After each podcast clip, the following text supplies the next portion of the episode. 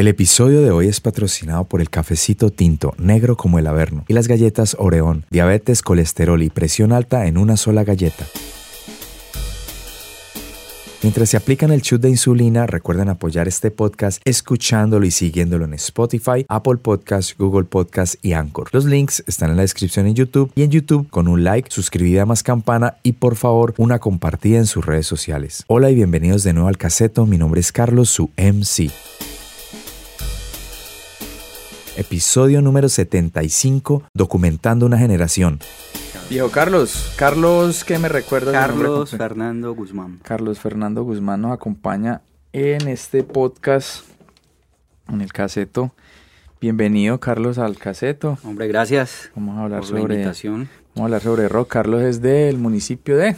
Rock Danillo. Rock Danillo. Le va a cambiar el nombre a ese pueblo. Nada de Ronaldinho, Rock Danillo, señor. Ese pueblo le cuaja un montón de, de, nombres. Ellos son todos creídos que es que Roldayor. Roldayor. No, ahorita te cuento. Eso, eso sí lo dijo su majestad Rayo. Y entonces.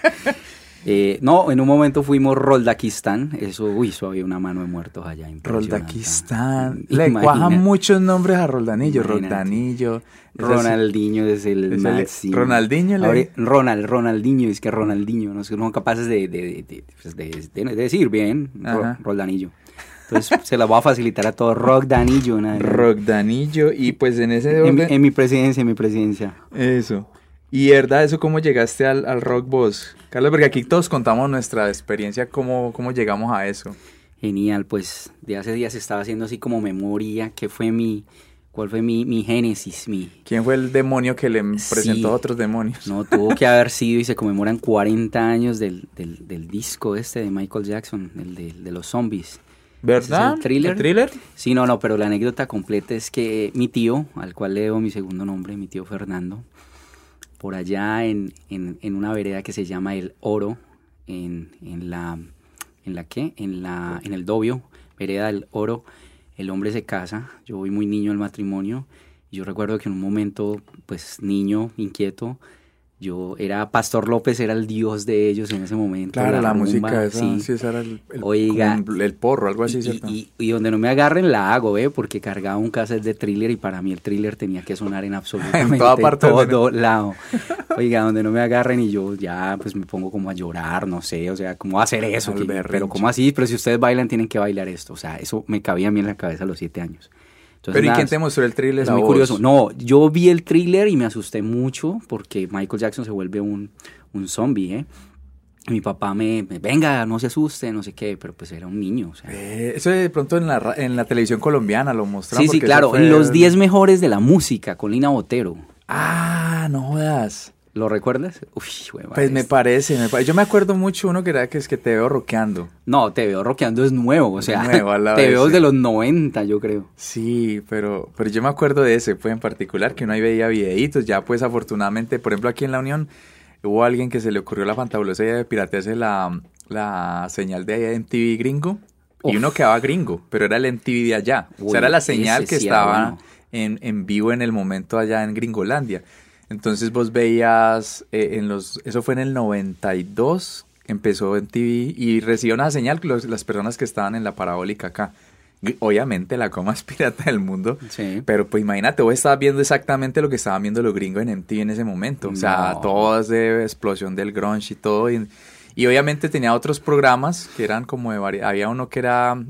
eh, en TV, no, estaba el... Estaba el mexicano con... No, no, no, no, pero es que este era el gringo. Es, son programas que estaban dentro, Ah, que eran hasta de stand... Había uno de stand-up comedy que lo dirigía Martin Lawrence y era solo, solo negro. Ese es Def Comedy Jam, se llama esa Sí. vuelta. Eso es una institución allá, creo que eso era de Comedy Central, que eso viene siendo como la familia de MTV. Entonces en los, los sábados en la noche Sí. ah, salían varios humoristas. Obviamente ahí creo que no salía un humorista blanco. Yo no entendía un pito de eso, pero digamos los gestos de ese marica de Martin Lawrence, yo creo que habré, de habré, habré visto a De Chapelle, a toda esa gente.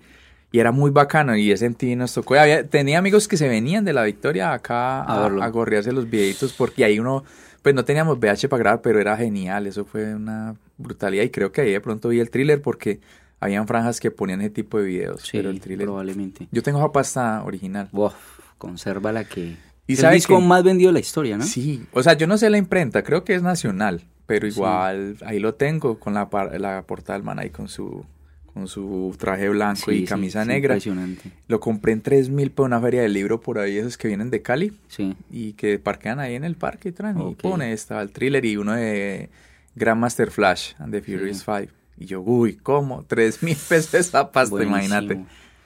Ole, sí, vení, que me recuerdo. No. y eso- entonces llegaste, y entonces, ¿y el que puedo con el casete? Nunca lo No, no, pusieron. no, el casete nunca lo pude, pues yo creo que iba a arruinar el matrimonio de, de- de- de mi tío, iba- me iba a ir con mi mal agüero allí, pero bueno, no se logró.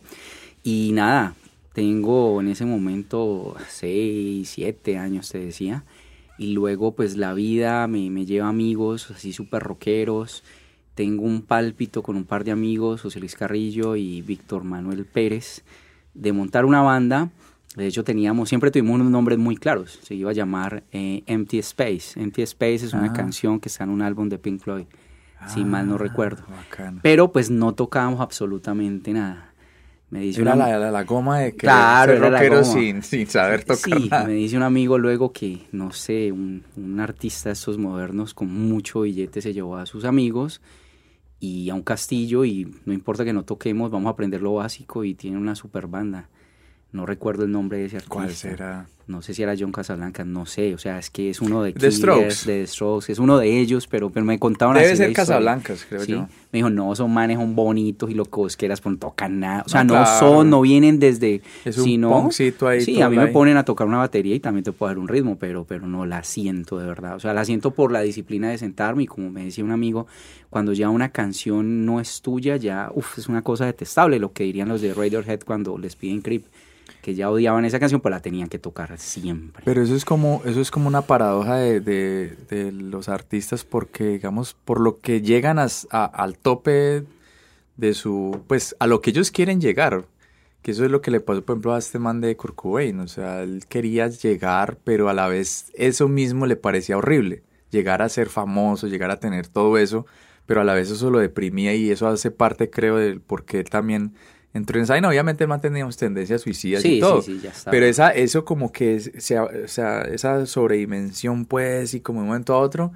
Y por la misma canción, ese es Like Teen Spirit, y el man ya en conciertos no tocaba, o la tocaba recochando, o arrancaba y no la tocaba. Entonces es muy paradójico eso, que, que la gente lo que hace y lo que hace que ellos salgan a la hora del té se Sí. vuelve como, es como que hay una implosión en algún momento de- del mismo tema. en Los Simpson el capítulo del niño del niño Bart cuando yo no fui que se volvió súper famoso y él no quería decir eso y cuando ya lo decía yo no fui yo no fui ya no era gracioso Sí. esa esa es bastante bastante pues no sé viene como como al como al lugar como acaso ¿Y entonces existió Empty Space o quedó así? bueno, los Empty Space nacen, pero, pero bacano que apareció otro amigo que está en vísperas de venir, él sí, más disciplinado, él sí, yo creería que él fue pues para mí, para mis amigos como la, la basecita, la semillita que sí creció Ujú. y él tenía su pianito y en los colegios, en el gimnasio hacíamos algo que se llamaba los viernes literarios. Entonces siempre nos hacíamos con él, el man montaba cosas en piano, se la tenía montada a un amigo horrible, le dedicaba canciones, o sea, qué cuento de bullying, lo de mi amigo era brutal la montada. No, es que lo que nos tocó y el profesor en el colegio era una locura. y el profesor y el profesor nos calificaba súper bien. Y entonces en ese pianito hacía todo. Él se arrastró otro amigo, el que en paz descanse Eduardo José Osorio, y, y él compra un piano más grande, entonces esto ya está más carnudo. Yo recuerdo que a mí me dijeron como muchas veces que he dejado de oír cosas, parce, quiere cantar o quiere, pero póngase súper juicioso. Yo no tenía esa vaina, yo definitivamente estaba pensando en otras cosas y yo no lo sabía. Aparece un amigo, gran amigo, Rodolfo José Salcedo, y él sí, con su película. Él andaba en Roldanillo en bicicleta con sus pañoletas de, de Excel Rose así brutal y hacía visita por mi casa y siempre pasaba y nos mirábamos como medio, medio coso y ya luego pues grandes amigos, pero fue como la, la génesis de todo esto, ¿no? Él sí se pone juicioso, aprende y arranca en lo que para mí, para muchos de generación, yo les llamo como el primer grupo, se Ajá. llamó Nebus y arrancó allí en la normal, el colegio La Normal. Mi amigo se había cambiado, Jairo, se había ido para la normal, se había ido Eduardo, entonces tenían dos pianistas, eh, uno hacía la batería, otro hacía el, el piano, tuvieron otro amigo de Zarzal, Pavel, Pepe en la guitarra, él era así el peludo, el súper loco, y Oscar Manrique. otro amigo, Mm, ya. él cantaba y estuvo hasta una niña haciendo coros, que era novia de Eduardo, se ¿Y, llama y como qué género? Porque al tener toda la parte pues como tan clara de los pianos, yo creo que era algo Pero muy... es que estaban, o sea, es que estaban Mm. en la, en la, en, en el bejuquismo, diría César Barrantes, ¿no? O Julián, como cuando Rayo arranca, que es como su primera etapa, y ellos bejuquismo. están en ese, en ese búsqueda, en ese aprender con los instrumentos, claro, eh, estaban con, en ese momento, Vilma Palma, con todo este Mm, ya. popcito, con todo esto que, que tirabas Soda Stereo, me un beat. No, no, yo les insistía mucho en que hicieran lo de Soda. Es más, de pronto hasta se hubieran quedado haciendo lo de soda y no hubieran. Claro, ellos pasaron de. Su, fueron subiendo, fueron subiendo. El día menos pensado estaban tirándose. Pues eran puros covers, ¿no? Claro, es estaban que tirándose un zombie de Cranberries o una cosita pues más pesada. No, soda no, ellos no fueron tan, tan de, del tema de Cerati. Pero sí la hicieron porque fue muy bacano. Estábamos en esa época USA 94. Recuerdo porque Pepe, mi amigo, lo jodíamos como Tony Meola, el arquero este, el cabello largo. Que usaba esas pañoletas, me parece. No, no, no, que tenía el cabello largo. Entonces, Ah, yo recuerdo que íbamos a jugar baloncesto. Pero no había un jugador de esa selección que utilizaba unas Alexis. Lala, creo que era el barbado que tocaba la el guitarra eléctrica. pelirrojo. Sí. Entonces, el año exacto fue el 94. Ellos ya tenían una banda. Vinimos acá al San José. Yo fue lo más rockstar que vi a mis amigos en su momento, porque eso era niña pa' aquí, niña Ve, pa' qué allá. bacano. Hermoso, o sea, bonito, muy bonito eso recordarlo. Y recordarlo tan vívido. Qué bacano. Sí, entonces fueron a, a todos los pueblos, fueron acá cerca. Y lo que te decía es que ese día que fuimos a jugar, Pepe, vamos a jugar, no, marica, tres conciertos, estoy mamá. O sea, mira eso tan chévere que lo ponía uno en una de, de que, de que uno ya entiende hoy día qué es ser un artista y qué es dejar y qué es la energía del público y todo. Aunque no creo, o sea, sí estaba mamado por otras cosas, pero tres conciertos así interveredas, no, grande. No, pues sea, claro, el hombre. Enorme. Y él sí se creyó el cuento. Y eso fueron unos otros. De hecho, Jairo termina yéndose años después para Europa eh, con una banda, con uno de los pelados de acá, Ricardo, el de Candombe. No sé si lo conociste. De Un- aquí de la Unión, sí. una banda. No, no, eh, Candombe, sí, creo que era de acá de la Unión. Pero Ricardo era un multiartista, la quena, Ricardo, la ¿qué guitarra, sería? todo. Él está ahorita, él tiene un podcast de viaje, porque él conoce, él ha estado hasta en el Burning Man, en, en- en- en el desierto tocando.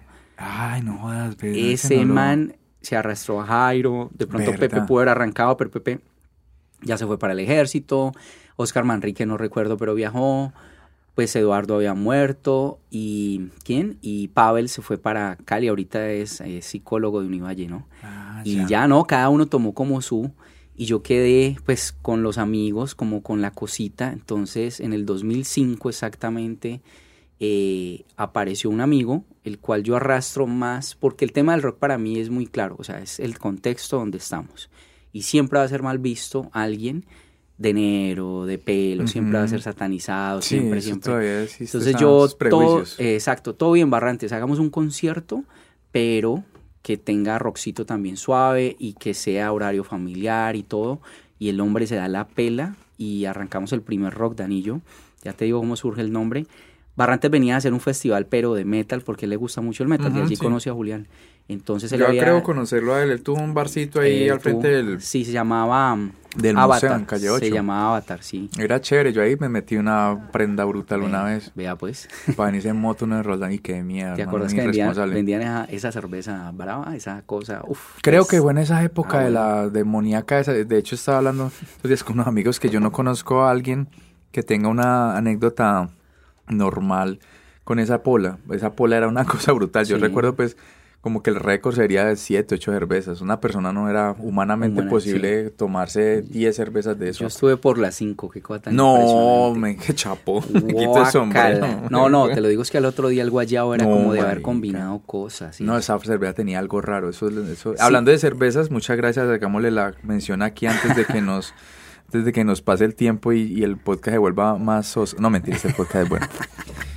Muchas gracias, Carlos. Nos trae aquí una cerveza conmemorativa al Festival Rock Danillo. Es un tributo, ¿no? Es un tributo a, a- a no- a uno de nuestros insignes, ¿cómo es que dice acá? Bueno, Rock de Anillo Fest conmemora la hazaña lograda por nuestro insigne rockero. Ah, Él es. Jairo Alonso Lemos, pues para mí, un amigo, ya te cuento qué pasaba con el hombre.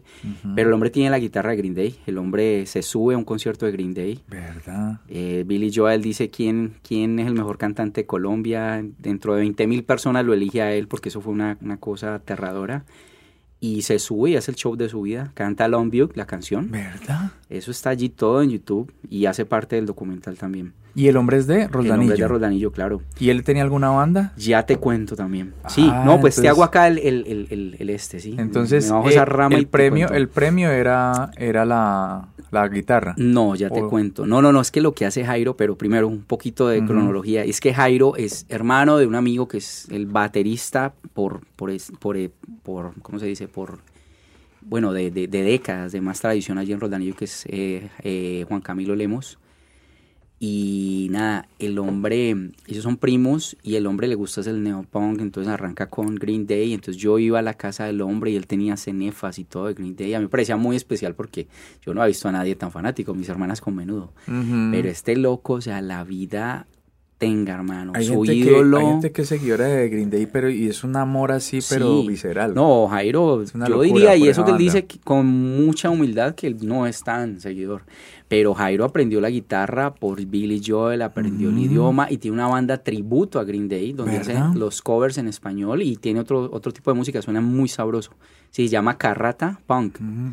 Ah, Carratapunk. ¿Y ese donde yo lo Es de allá. También de, Rolda. Roldanillo, sí. Carratapunk, sí. Entonces la anécdota más o menos dice que para el 10 de octubre del 2010 el hombre viajaba al concierto, se había ganado ya, pues previa votación, eso era Facebook eh, más que todo, y se había ganado el derecho a conocerlos.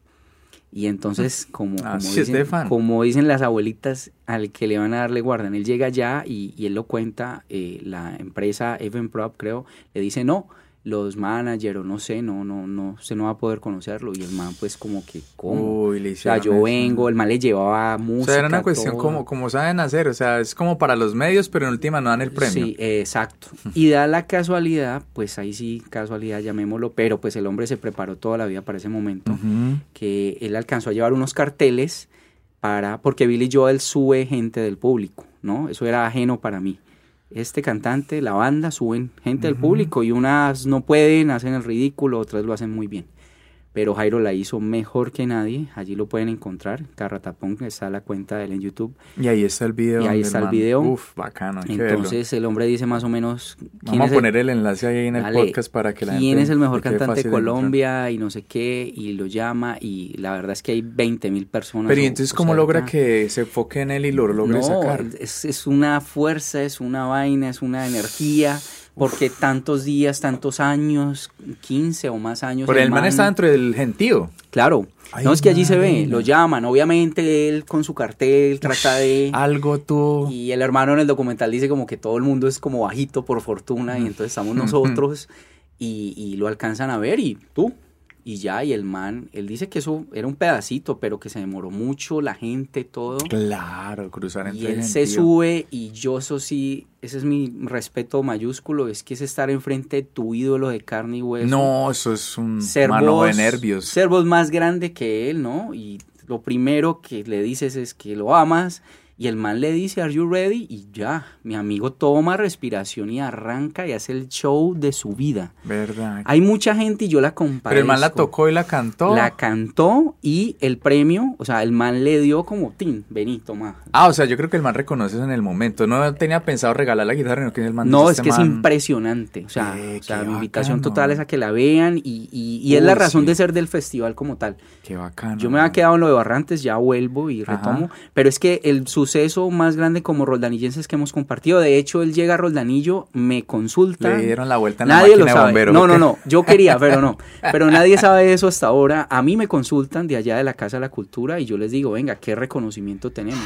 Roldanillo hay algo, pero no recuerdo, algo de los gorrones, ¿no? Sí. Y a él le entregan una mención y todo, Qué porque es que Rol- Sí, es no fue él, logro. él fue Roldanillo el que quedó muy bien Un logro. que te decía que me compadezco de muchas personas, no sé sus vidas tan planas, tan básicas, que creen que esto fue programado.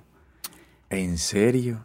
o sea, pues no, exacto, no, pues para mí son infelices, o sea, pero, pero X, yo los compadezco y todo bien. Como te decía ahorita, no en vano uno le llegan, no le llegan los años solos y uno ya entiende eso. Cuando la gente le dejan caer de chiquito, cuando la gente no tuvo hermanos para pelear y este otro tipo de cosas, hermano. Qué locura ustedes meterle teorías de la conspiración a eso, O sea, ¿Cuál es la probabilidad de que usted pueda hacer este tipo de contactos para que hagan? No, no, no, no, pero, pero mira que no nace de allí. Yo, como te decía, mi naturaleza es conspiranoica, pero como estuve yo al lado de Jairo todos esos años, lo vi, él hasta pintaba la guitarra como veía la última guitarra de Billy Joel. Obviamente ah. Billy Joel tiene muchas no, pues claro. Entonces Jairo en su adolescencia ya estudia, ya estaba en la universidad, tuvo que haber pasado por unas cosas que eso, eso se queda atrás, ¿no? Eso a nadie se lo dicen.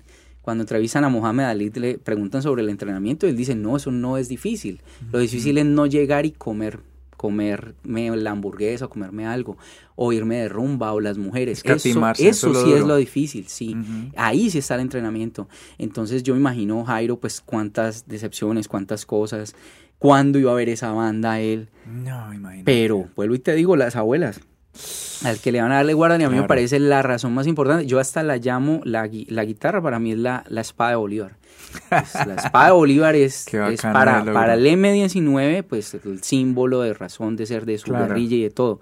Para mí la razón del festival es que tengamos esa guitarra, tengamos, digo, como, como todos trepados en el yo creo que como que se siente como un logro colectivo, porque es un amigo, es un, es un, digamos, un compatriota, por decirlo así, y pues la historia que vos conoces de él, o sea, ese logro, uy, pero muy bonita historia. No, y que la gente, el hermano cuenta en el documental, ahora también compartimos el enlace, el hermano cuenta que la gente hubo romería para ir a ver esa guitarra. ¿Verdad? Y de hecho, creo que de la W lo llamaron, de la W Radio, y como que si le interesaba venderla, y obvio no. No, Pero pues un coleccionista le puede dar lo toda la plata que quiera, pero después que eso, eso lo vuelve a conseguir. Exacto. Y el hombre la tiene pues en su Y él siendo bien fan. Su cosa. No, sí. no, no, no. Esa guitarra está donde, donde tiene que estar, ¿no? Exacto. De moverse de ahí. No, y que él te muestra todo, te permite. Yo la he tocado varias veces. Es, es, hermoso, sí. Pues para mí lo que encierra ¿Es una Fender Telecaster? Es una, sí, es una Fender, pero está, pues mis amigos dicen que tiene unos, que los, que ella no viene así comercialmente. Está modificada, pues. Que viene modificada para Billy. Pero pues la tocó el man, se la firmó, ya ese sí ya casi no se ve la firma. No, y yo creo que esa guitarra estuvo en más conciertos. ¿Quién? sí, no, pero exacto, pero la pudieron haber tocado un par de veces. Es que cuando ¿No se le desgasta? no, o sea, sí, pero como él no la ha usado, sería el normal. Lleva 11 años esa guitarra prácticamente. No, pero me refiero antes no, de... 13 años, 13 Antes de que él se la entregaran. ¿Que la haya usado? O sea, que, se, que tenga un desgaste así bien, bien poderoso. No, no, no, no se nota. Para ah, pues de pronto entonces era relativamente nuevo. Sí, exacto, sí, la verdad. Porque uno ve las, por ejemplo, esa donde está esa, esa, sí, basket case creo que es. Esa guitarra se ve que le han dado, se han pegado puntillas con ella, pues, o sea, eran unas guitarras yo me imagino que son como las primeritas con que ellos comienzan, entonces son guitarras muy ajadas. Esas pero entonces a veces esas yo creo que tendrían como un valor. No, no, no, esa pues sí sería. No, esta es como la de la gira, pero, pero es el símbolo. No, claro, no, igual la tocó ese marica y la, y, la cargaba él, entonces. No, y, y, ahí está en video delante de todo el mundo te la, te la entregó, ¿no? Pero qué bacano. Y entonces. Vení, retomo lo de César Barrante, mi amigo. Entonces él hacía un concierto de metal más que todo. Ajá, momia. Y yo, eh, exacto, y yo no soy tan. Lo mío es más. Me pueden Rock más alternativo. ver mi camisa. No, yo soy grunge absolutamente. Ah, ya, ve, qué bacano. Yo sí, soy de Seattle, hermano. Ah, soy hijo adoptivo de Seattle. ¿Verdad? Amo, pues. Ve, esa historia es buena. Esa historia es buena. ¿Cómo este llegaste a eso? Sí, dale, ya también paso. Entonces, yo, como César, asociémonos. Y pues hermanos, que usted no deja de hacer el peludo. Él tenía un dije que la gente chocaba porque era un dije de una, de una cuchilla de afeitar. Entonces, como este man, todo peludo, guitarra de pantera. Súper sano, porque César, ¿para qué? Mm. Súper sano. Pero la gente mm. y, el alcalde y, la gente de esa época, y bueno, Roldán y yo no deja de ser súper, súper conservador. Entonces, de pronto yo ahí es donde entro y como que asociémonos, como que pidamos permiso, todo. Igual él asumió todos los costos y, lo tengo hasta en un pequeño ensayo, lo que fue, lo que fue el primer Rock Danillo Fest, que fue el 9 de enero del 2005. Entonces el nombre surge de los dos, bueno, ¿cómo se va a llamar? Y entonces pues ya tenemos el rock. Y él dijo Danillo. o viceversa. Yo, esa cosa salió de los dos. Pero suena muy bien.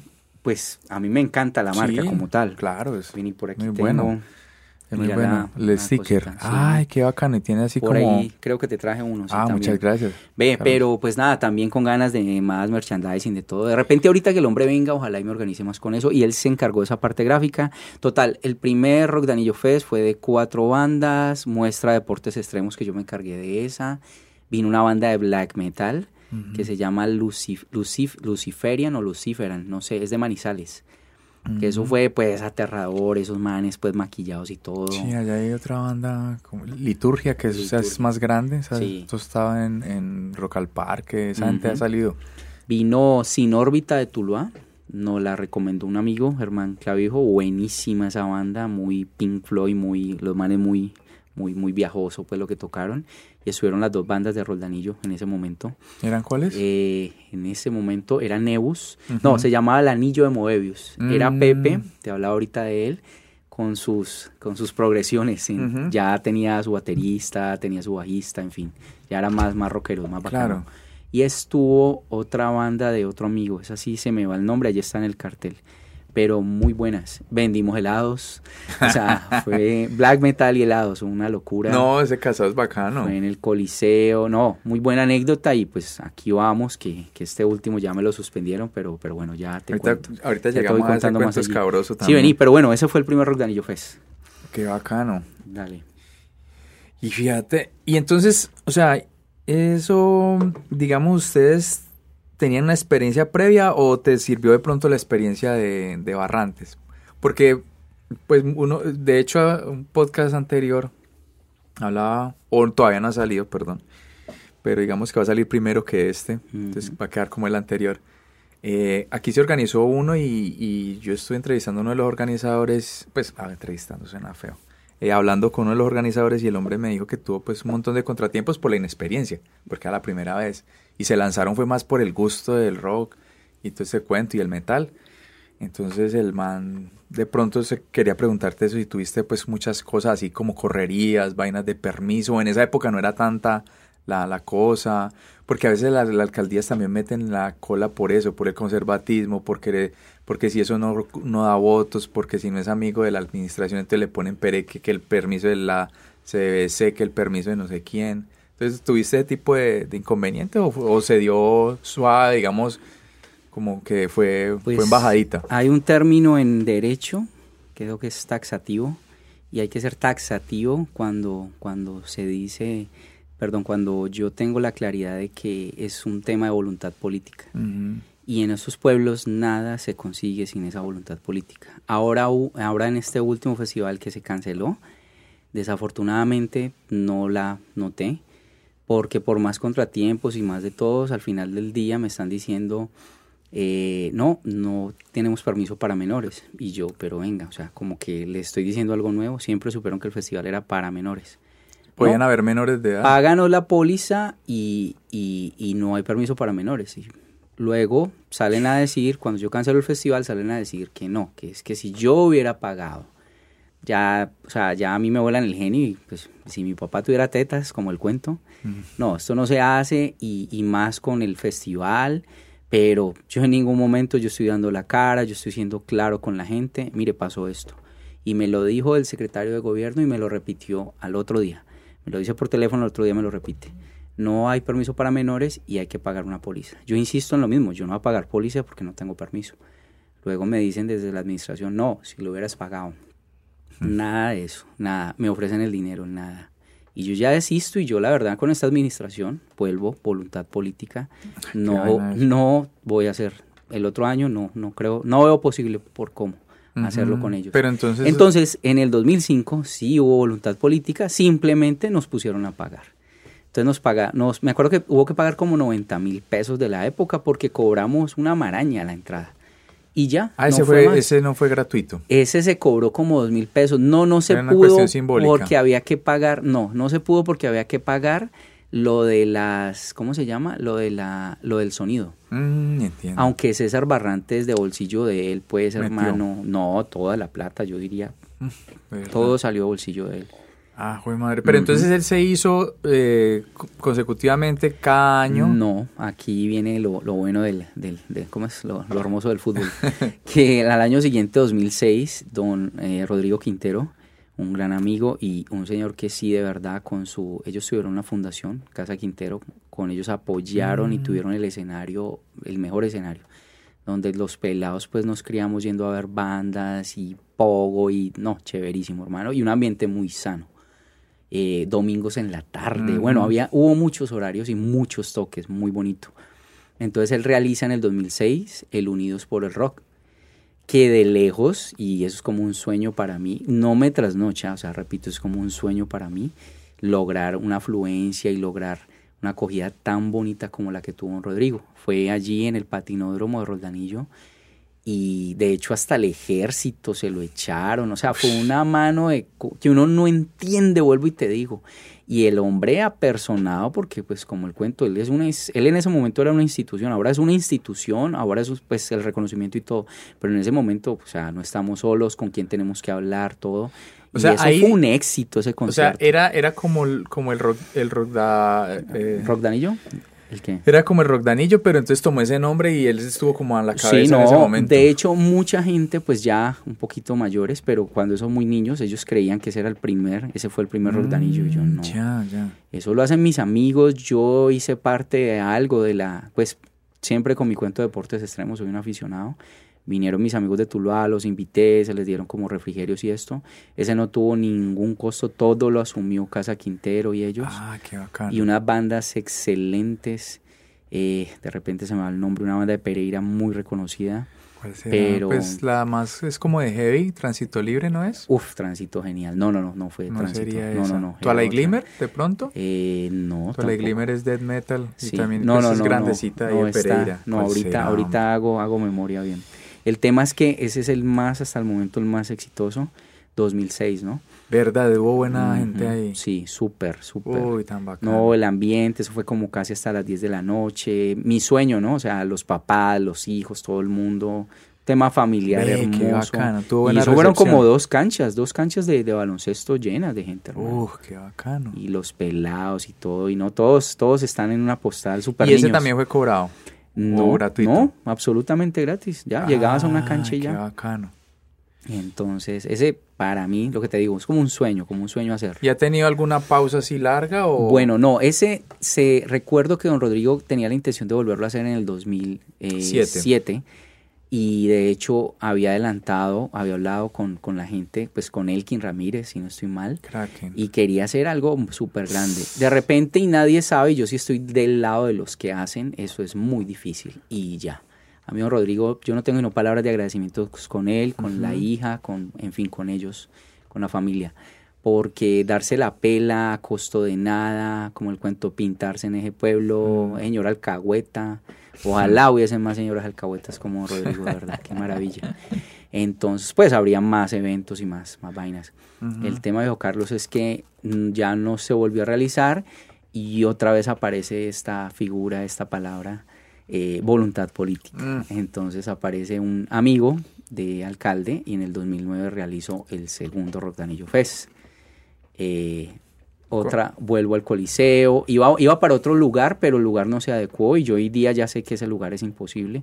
Allá hay un parque donde todos crecimos y tiene como, tiene como no, tiene un puente y la gente cree que eso se puede volver tarima y no, las tarimas tienen unas condiciones excepcionales. Claro ya técnicamente hablando. el parque? El parque infantil, el, se llama el parque infantil o de tránsito. Queda entrando ah, frente al yo estuve alguna vez en un concierto allí, pero no utilizaron el puente, sino que era como una casetica que hay conjunta. Sí. Eh, esos toques que hacían caucho, ya no mentira, caucho ya no, pero Ojalá. en verano decía entonces cerdos. Sí. Que por, de cariño, pues, para uno de los integrantes le dijeron, no, usted eran las 911 canciones, porque ellos qué problema los tenían que bajar porque se sentaban en la palabra, era un plato. No, ellos son sí, ah, ese parque es chévere. Total. Sí, exacto, pero pues hay que meterle tarima, hay que acondicionarlo, mm. todo. La acometida se llama, ¿no? Ese tema de la energía que están, mm. Que es tan eh, técnico. Y eso es público, ¿cierto? Claro, eso es público. Eh, tiene algo como privado. En Roldanillo todo es como medio público, medio privado. O más bien cuando lo vas a usar resulta privado. Ya, ya tiene y dueño. cuando vas a demandar que lo limpien y todo, no, entonces es privado, entonces no es público, entonces sí, se echan como la pelota. Bueno, se realiza el del 2009. Recuerdo que viene Tributo a Metallica de Force Horsemen de Tuluá. Bueno. Eh, sí, vino, ese fue, wow, vino eh, ay, esta banda de reggae de Pereira. Mm, miércoles el nombre. Bueno, lo voy a buscar y te voy contando. Eh, de Cali vinieron Escallillos, de una banda de ska de un amigo. Vino mm, los de El Finger, El Finger estuvo acá, que fue muy curioso porque de ahí empezamos como a banda que está en Roldanillo se dispara, porque luego vimos al Finger que en el reinado de Cartagena, eso fue muy extraño. El Finger, son de Cali. Sí, eso Sí, me fue suena, me suena también supremamente extraño, sí.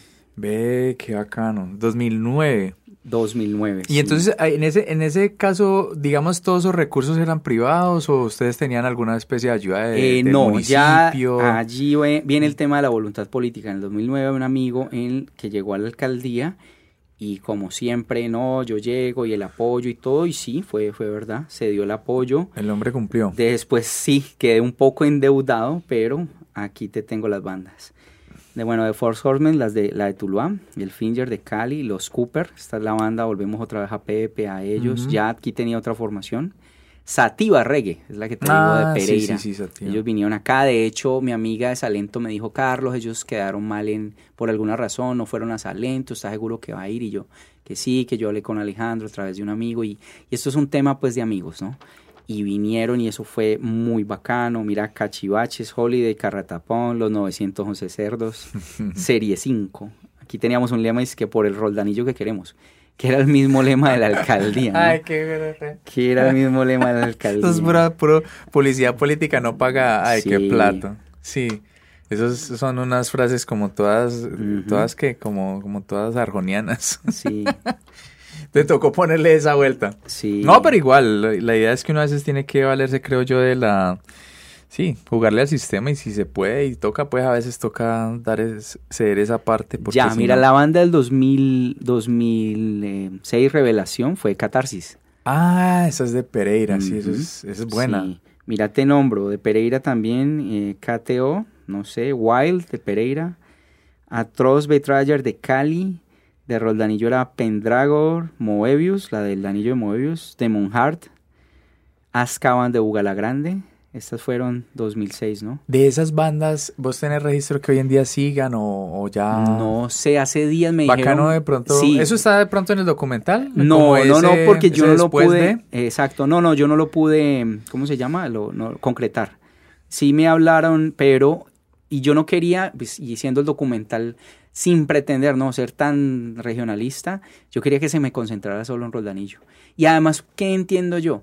El documental lo que muestra es como la escena local, ¿sí? Mm. Entonces vino una banda y tocó. ¿Qué percepción puede tener una banda? No, qué buena Ujú. energía. Ya, yo Ujú. pensé como en eso. Entonces ya me toca, bueno, ¿y ustedes qué han hecho? Ahí ya se me pierde. Es como el movimiento el más de más de, Sí. de las personas que han vivido eso, Sí, ese, sí, ese es- género. Es enteramente el cuento de Roldanillo y, lo- Ah, y los que nos entiendo. hemos visto favorecidos, pues no creo que afectados por, por todo este tema. Claro. Y ve, eso en algún momento pensaste la parte legal.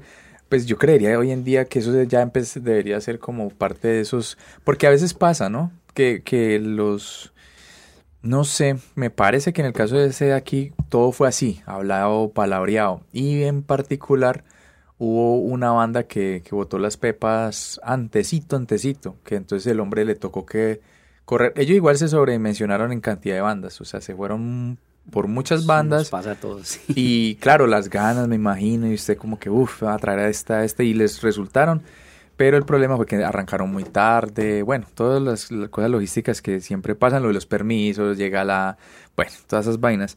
Pero yo diría, ¿a ustedes en algún momento lo han hecho? De, de firmar con alguna especie de, de co- de contrato que obligue a, las personas que si no llegan, o definitivamente no.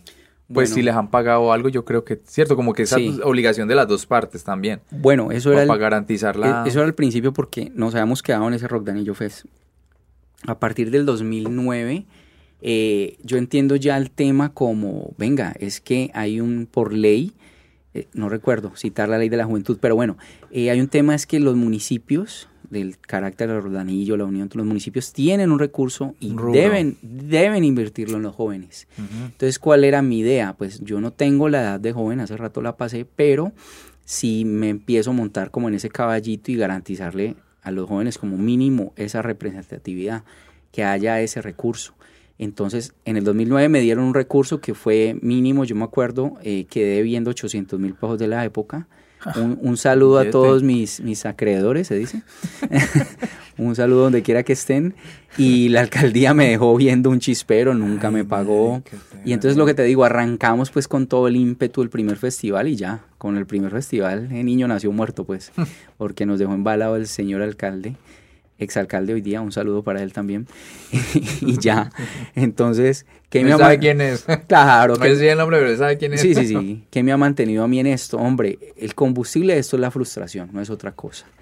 No es otra cosa que creernos el cuento, que pues más allá de creernos el cuento de que, de que nacimos y que estamos en X o Y condiciones, pero de que podemos soñar, o sea, de que no nos pueden limitar a eso. Recién alguien me quería vender como el man, qué pena, este es el momento menos modesto de mi existencia, pero como marica, vos sos como un genio, vos sos como un rebelde y yo no, yo soy un terco de miércoles, hermano. Mm.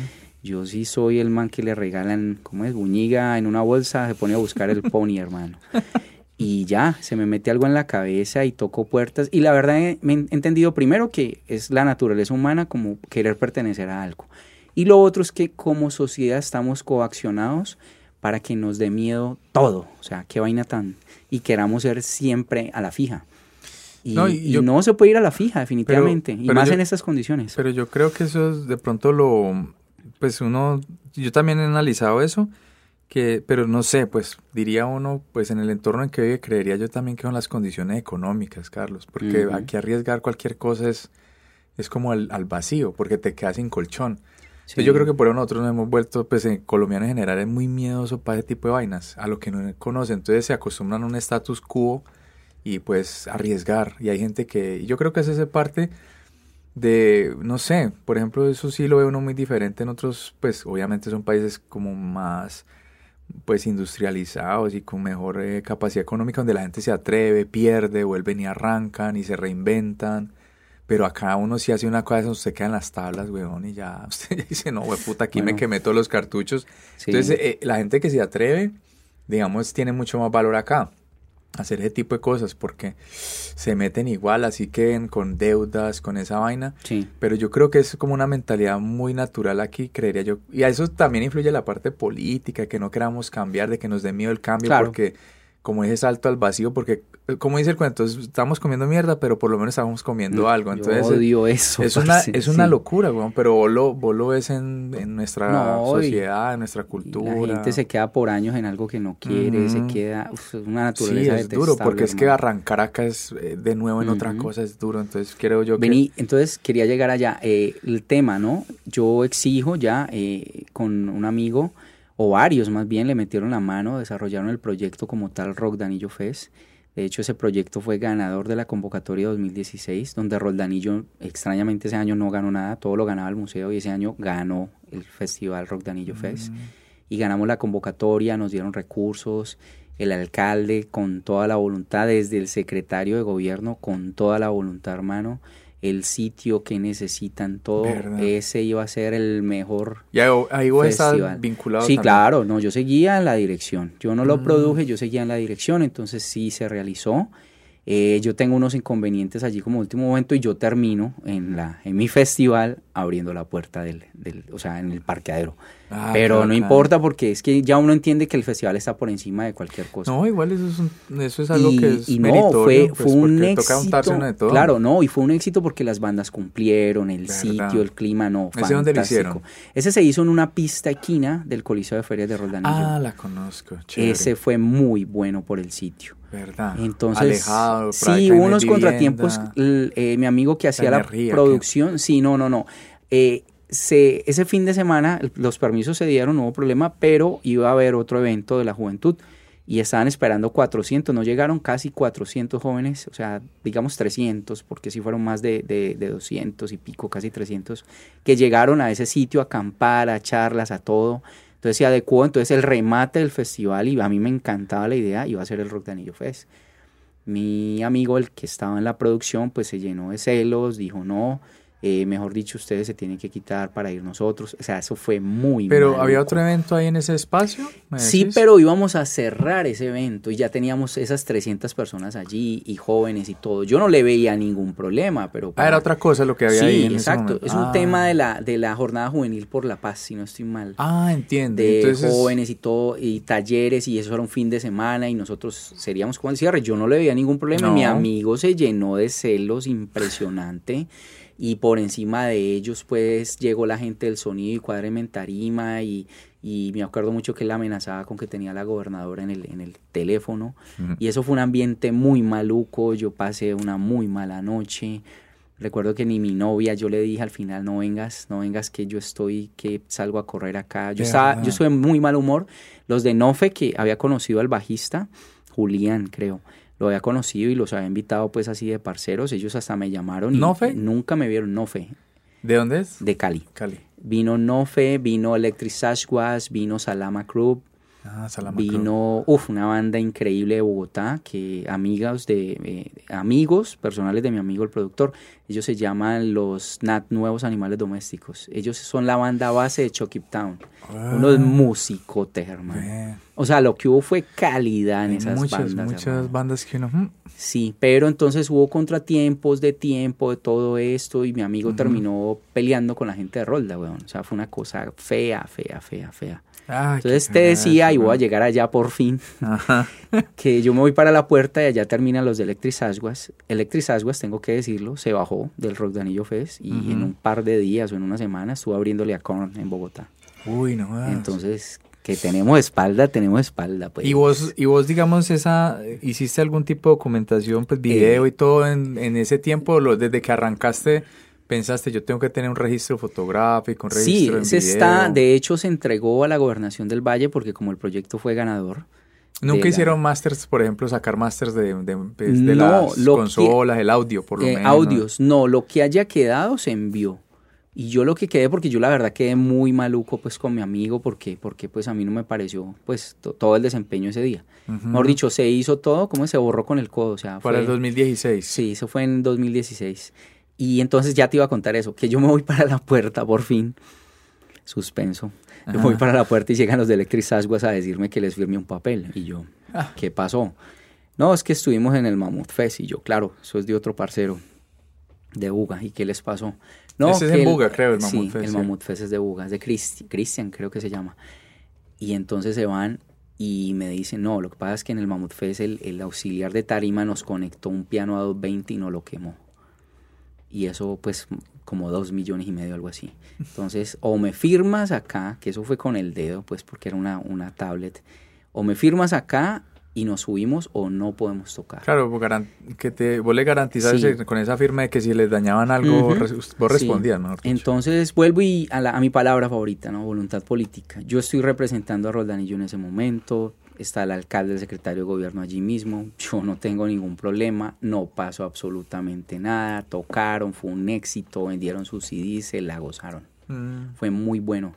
Pero entonces, vos esa parte legal nunca la has utilizado para esas bandas. No. Todo ha sido verbal. Sí, exacto. No, para ninguna, porque yo lo que les garantizo, y los festivales, me gusta la palabra de Andrés Usuga, mi amigo de Cine Toro, los festivales deberían ser, o sea, por, por, por excelencia, un tema de amigos.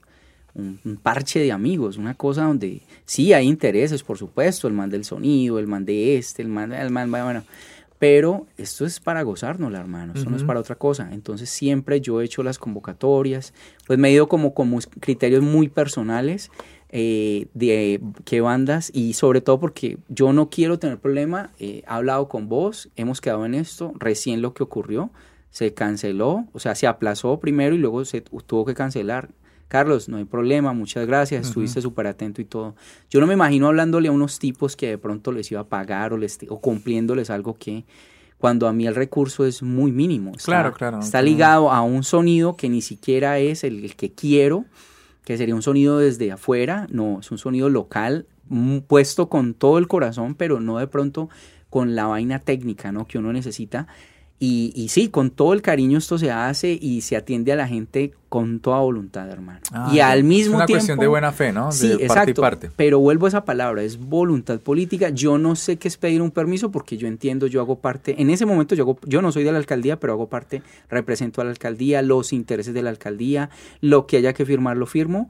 Pero vuelvo y ya volviendo a ahorita, no, a mí no me pueden decir no hagas esto o a ponerme condiciones cuando, cuando saben o sea, lo que represento y lo que he venido haciendo. Y uh -huh. la experiencia que tengo que no me la pueden quitar y yo estoy ya estoy cerca de los 20 años de, de, de, trabajar el tema del festival. Entonces sí ha sido como un sueño, de hecho ese fue el mejor ofrecimiento que se perdió porque la alcaldía de este año me dice, este es el recurso supremamente limitado, pero ni siquiera la mitad de lo que les había pedido, pero el próximo año te vamos a dar el doble, entonces, mm. wow. O sea, hay que darse la pela. Entonces vuelvo y te digo, yo sí puedo tomar riesgos y todo, yo no vivo de esto.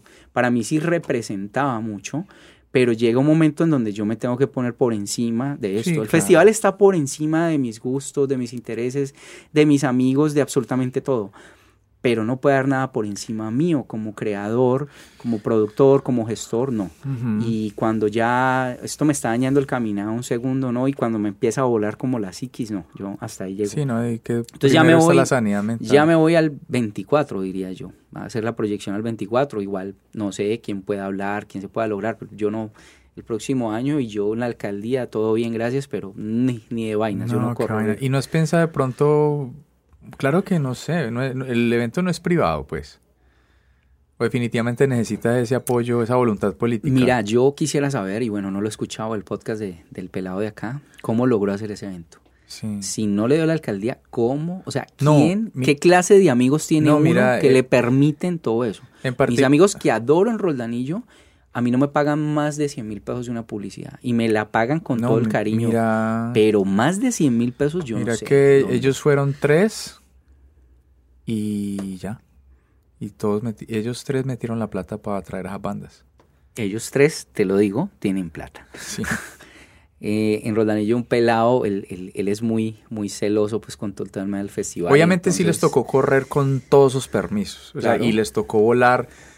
les Pero el alcalde que- de acá es muy amigo de este tema, entiendo, ¿o no? Mm, No, no, no, no, para nada. Ah, bueno. Para nada. Pero el man- a los manes les tocó voltear que, por ejemplo, eh, no tenían como entendido de que Psycho y Asimpro son dos vainas distintas. Entonces, a último momento, tener que mandar que para que Psycho les mandara el permiso, entonces 800, suelte un millón de pesos y se lo mandamos ya por correo y así. O sea, fue un Ush. plata, plata, plata, plata, plata.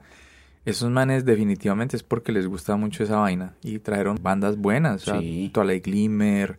No sé si vos estuviste al tanto, se llama, le pusieron Constru Rock. También se llamaba Carlos el, el productor, ¿o no? Algo así. Eh, uno de ellos se llama Sí. Carlos y ellos estuvieron en la emisora. Eh, la única, o sea, lo que pidieron como entrada era un, un valor representativo en kilos de comida para animalitos. Eso lo usamos en el 2016. Ve, qué bacano. Y en el 2000, es que hubo uno que no, pues que un vendaval se lo llevó, eh, 2013 creo. Yo no lo cuento como festival. Y ese, se, se la entrada eran libros para, para una Mm, fundación. Ellos también están pensando el próximo y definitivamente pues ahí donde lo hicieron no. Ellos ya estaban, ya tienen como el espacio privado y todo, Sí. como para no joder tan bien con todo ese tipo de permisos, una zona alejada y todo este cuento. Pero ellos definitivamente pues de la administración nada, o sea, todo le tocó pagar los, los permisos, o sea, no es que le hayan obsequiado, bueno, vamos a, no. Sí. Y los molestaron hasta último momento. Sí. De hecho, la alcaldía parece ser que a partir de ver esos muchachos en esas...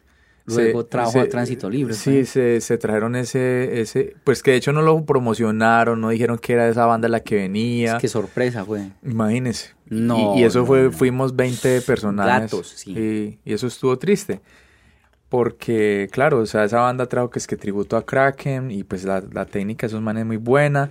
O sea, la tarima aparentemente está pues bien, o sea, el, el- digamos el entable estaba bien montadito y todo y eso parece ser que lo hicieron por como por como por decir visto chino hicieron eso solos y nosotros. Entonces, claro, metieron eso ahí ya como pues para no quedarse atrás porque aquí afortunadamente ya hay mucha comunidad que le gusta el, el rock y todo y yo creo que hay más de los que fueron ese día a, ro- a- al Constru Rock, yo creo que aquí hay mucha más gente y no que aquí como que no no hay, digamos, ese apoyo y no hay tanto espacio, como por ejemplo en Roldanillo, que el museo es innegable que, que ha generado ese tipo de, de, claro. de, pues que la gente sea cosmopolita, que tenga un poquito de una visión un poco más amplia, porque uno en esos toques que veía en el museo uno ve gente que uno diría, no, o sea, no tiene nada que ver con el rock, pero van allá porque es una vaina diferente en el pueblo, tienen esa oferta, no como acá, que acá no hay un espacio, no hay bares de ese estilo, o sea, uno aquí es como eso, es como un, cuando pasa una cosa de eso, eso era como una, ¿qué? Uno así en el desierto. Entonces ellos les tocó así, les tocó y piensan hacerlo de, esa manera, pues creo yo que en ese momento sí buscarán patrocinios o no sé, porque les tocó pesado y así como vos están todavía colgando de la brocha con ciertas deudas y todo, a hacerse cargo de eso. Sí, eso fue, eso fue bien, bien particular. Y hablando de ahorita de, esos chascos que pasan antes de, de pronto que te acordás de alguna que te haya dejado así tirado, que te dejó colgado la brocha. Banda, ah, pues sí hubo una, pero pues como todo en todo lo que has hecho el festival, solamente una te, te dejó así, sí. verdad, muy de buenas. En el 2009, vení te digo cuál. Tenía dos bandas de ska y una simplemente dijo, no, mira la hora que es. Me acuerdo que como a última hora la, la longamos convocar. Ese festival es un solo día, me Sí, sí, un solo día. Un solo día. Mira la hora que es Holiday. Ah, pop, pop, punk de Cali, decía acá. Bueno, ellos me llaman, no, Carlos, que falta respeto, mira la hora que es y no nos han recogido y yo. Y entonces, no, no vamos a ir. Ah, bueno, ya. Esa es la no recuerdo más, no. O sea, más que lamentar, no. ¿Qué me ha pasado a mí recientemente? Cancelar el festival. Hubo un festival que yo tenía montado y de hecho es que esas son las cosas que no vale la pena. Yo lo tenía montado y por, por temas locales de la alcaldía yo saqué a los de punk. Ya, como que, bueno, hagámoslo sin punk. Y como por obra y gracia de nuestro Señor y Salvador, eso se dañó también. Verdad. Claro, y es que eso es lo que yo entiendo. Este festival se tiene que hacer con todo lo que tenga Roldán. O sea, vos te dijeron, esos, esos punqueros los No, ellos los tenían es que dicen, hay un rumor que, que, me cancelan ahora recientemente porque hay mucha presencia de la gente de, ellos le llaman primera línea, pero no, en Roldanillo hubo, mucha gente con el tema del paro y todo, entonces, no, pero ¿por qué si? Yo no entiendo ese pedazo, es un rumor, ¿no? Porque a ellos les dan muchos, ellos en Roldanillo les dan permisos para todo, públicos y todo. Tengo una gran amiga que hace parte de... Entonces, no, es que ustedes, que nada, o sea, yo estoy por encima y vuelvo y te digo, el festival está por encima. Yo sí lo llamo mi festival. Yo quisiera que el día de mañana fuera nuestro festival, pero la gente, su falta de compromiso, todo bien, yo, yo, yo sí lo asumo. Entonces, para mí fue real, el señor secretario de gobierno me dijo, no hay permiso para menores, hay que pagar la póliza. Y yo no les voy a pagar póliza cuando no hay permiso para menores en una llamada. Y el día primero de noviembre, a cinco días, iba a ser el 6, cinco días del festival, me, reitera y yo, no, no me demoro ni cinco minutos. Eh, obvio, después me dicen los secretarios, amigos, ¿por qué no me llamaste el alcalde? El alcalde lo vi ahí, porque ya me pareció que era como una vaina de ellos, ¿sí? Lo que te decía, esto sin voluntad, esto no funciona. y esta es el mejor, la mejor anécdota de lo que te estoy diciendo, con lo que me refuerzo todo. En el 2019, del 2016, del festival más exitoso, pasamos al 2019 y yo quería hacer algo, pero pues el recurso era muy limitado, el señor alcalde. O sea, el 2016, un receso hasta el 2019. Hasta el 2019, sí. Eh, estábamos, espérate, 2009, pasamos a 2013, es el festival que te digo, vino Rala Culebra, amigos pues de Cali, todo, pero ese festival hubo una llovizna, una llovizna, no, una cosa, sí, al fin y al cabo 2013, te digo quién vino en esa época, ah. pero eso fue una cosa espantosa, hermano. Ah, no, perdón, 2012. Rara Culebra, de Tostados de Sevilla, Los Remotos de Roldanillo, 911 Cerdos. Ah, iba a ir Unión Libre. Estuvieron allá, mm, pero no tocaron. Aquí. TLCD, eh, Liquid Deli y Pulpo Son, Fusion de, de, Cali. Ese se dañó el sonido, en pocas palabras. Estuvo hasta la tarima, estuvo todo. Sí. Y de hecho, ese día se intentó por primera vez, y eso también lo entendí, en estos eventos pues no se puede por ningún motivo vender licor y no lo estamos vendiendo como tal, se lo estábamos dando a las bandas. Fue la secretaria de gobierno, fue la policía de menores, eso se armó allí pues, pero igual estaba la volvé, ¿qué pasó? Me llamó el alcalde y todo y bueno, Eso eh, no se logró fue por el sonido. Lo otro se manejó y ya, Ya, no hubo ningún problema. Pasamos al 2000. Ah, pero estás de acuerdo que, lo, que 16. no se vende licor. No, no, no, es que no por el tema de los jóvenes y no se vendió, sino que estaba ese vacío de que no había una persona, yo en medio de todo, yo no dejé encargado, si no vayan pidan, entonces el aspecto de esto es que se estaba vendiendo licor. Ah, no, claro. el licor era para las bandas, Sí, para los- no, y siempre van a haber menores de edad, entonces yo eso sí lo entiendo y lo manejo tranquilo. Sí. ¿Qué pasó en el 2019, por ejemplo? Hubo esa voluntad de la que tanto hablo. El mismo alcalde me dijo, mira, hay un recurso, te sirve y yo, si me adelantan, sí. Porque las alcaldías siempre te dan un recurso que te lo entregan después. Mm, ya. Con ellas no hay problema. O sea, vos, digamos, fías y ya después con Todo, lo que te devuelven. exacto. Yo pongo pagas. es la cara y me endeudo a morir. Que donde no te deben ese billete quedas... Bueno, no, no, pero eso sí lo dan, yo con eso no, o sea, y en eso confío pues a ojos cerrados. Sí, sí. Y así se dio. Entonces lo que te iba a decir es lo siguiente, a mí me llama el día antes del, del festival el- la persona encargada de los, de los policías juveniles y ese tema en Roldanillo, es un agente. Me dice, ¿qué hubo Carlos? Mira, con la novedad, estamos ya terminando la tarima el día sábado. Me dice, no, es que no vas a poder realizar el festival porque la secretaria de gobierno no lo socializó. Yo me quedo callado, pero ya con la mesura, los años, todo, pues yo llamo a la secretaria y le cuento. Y yo recuerdo que ella me dice, ¿quién lo llamó? Entonces yo vuelvo y le digo, "Pa". me dice, no, no me has entendido, ¿quién te llamó? Yo ya me quedo callado y me dice, mira, por encima mío está el alcalde, por encima del alcalde está el gobernador. Yo en este momento soy la máxima autoridad y ese festival se hace. Ay. Parce, yo me quedé callado. Donde quiera que esté esa secretaria, un saludo enorme. Ángela, gracias. Y eso se llama voluntad. Y ella estuvo allí, nos acompañó y me dijo, es más, lo del licor, o sea, no hay problema. Si la policía no viene a acompañar, o sea, responsabiliza a la gente y la gente mayor y la gente entró de su licor. No hubo ningún problema. Tengo fotos de niños, amigos con sus hijos, todo. El que quería tomar lo entraba y se acabó.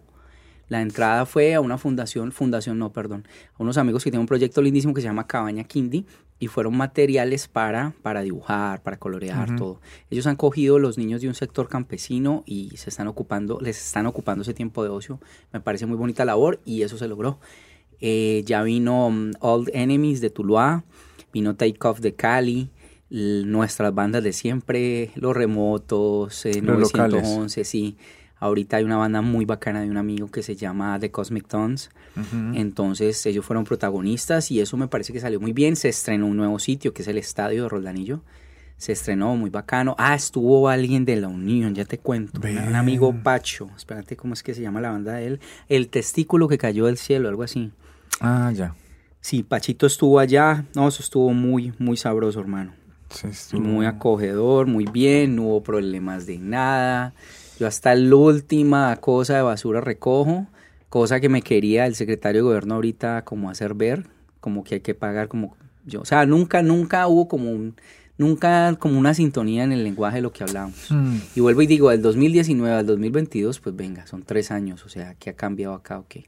Mm. Entonces yo insisto en eso, cuando hay voluntad, Sí, no, definitivamente querían poner el palo en la no, rueda. No, y lo mejor, eh, a la pregunta, ¿se asomó alguna vez la policía? Porque es que realmente yo entiendo y gracias, gracias y mil gracias llegó una persona como Petro y esperemos cambie ese tema porque es que el policía es una persona opresora, una persona que no quiere que se realicen las cosas y uno no entiende.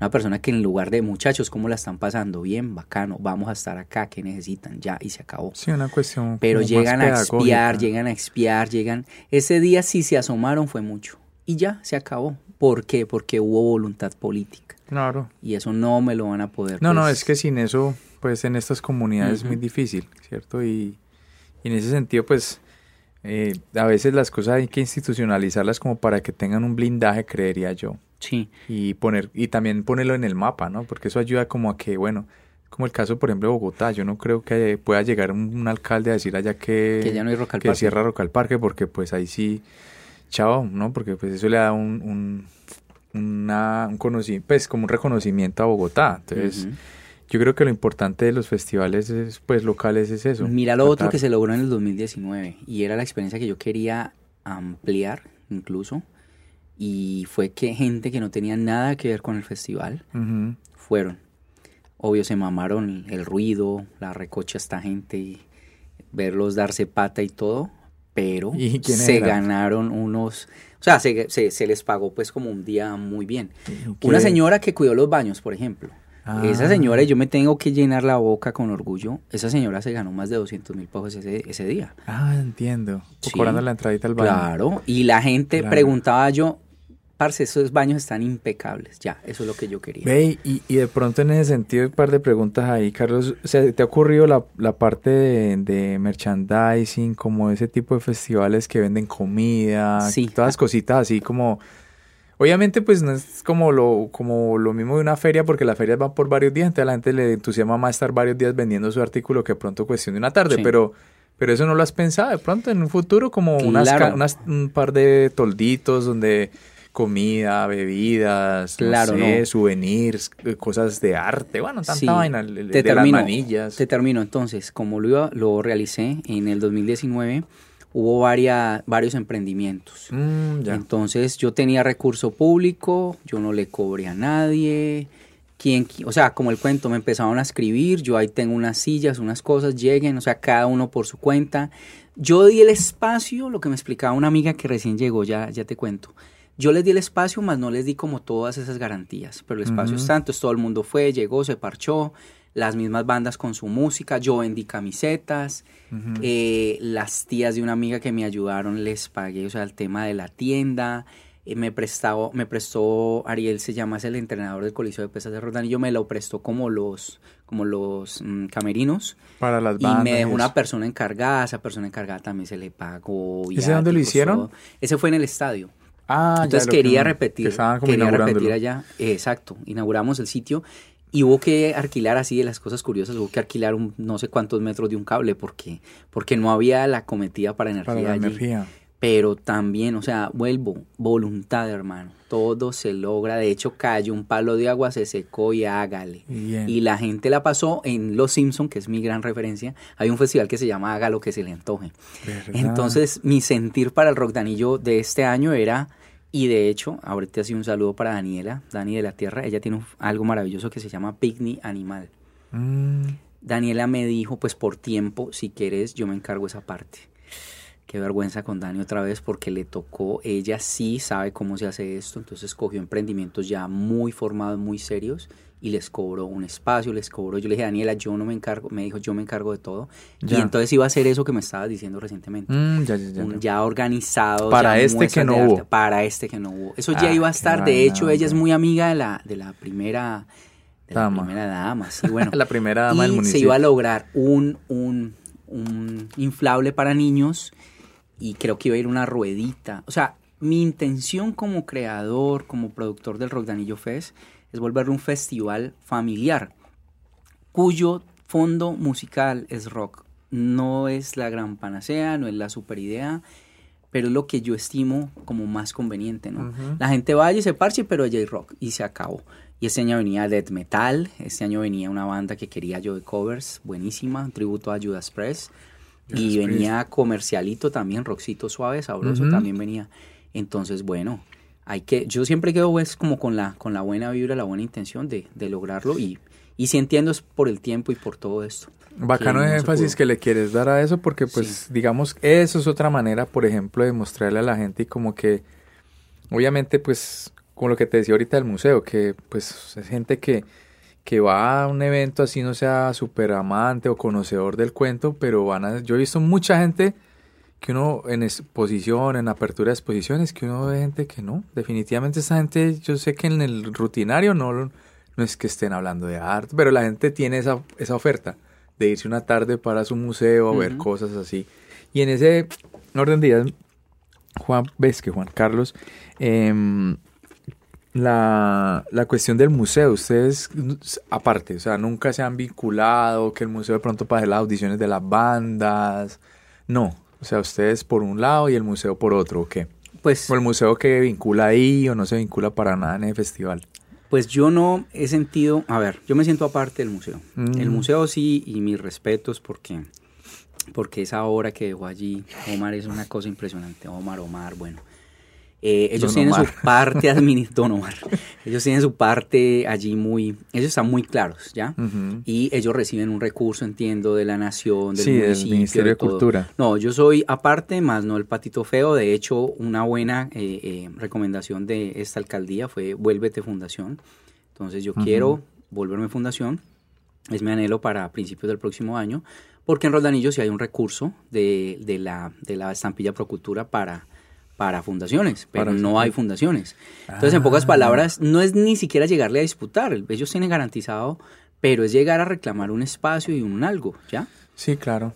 Ese es el maní. Ah, Entonces, no, con el museo no, gracias, me lo prestaron recién para exponer el documental. Para mí, el museo ignora esto, pero para mí es, es un logro enorme, pues, porque porque tener como evento central y fue un día así cualquiera, un sábado muy bacano, llovía, no llovía, en fin, eh, tuve la alfombra roja mm. y, chévere, fue el lanzamiento del documental, allá estuvo Julián con la gente ah, de la bueno, en ese sentido, ahorita Entonces, sí, no, el museo sí, o sea, todo es saber llegar, ¿no? Ahora tengo un gran amigo allá, un saludo a Dayan, y el ah, hombre. Yo clase a Dayan. Ah, bueno. Saluda a Dayan. Dayan es muy, muy de parce, sí, hagamos esto. Bueno, en fin, me, me adelantó cositas muy bacanas que se vienen para el Museo Rayo el próximo año.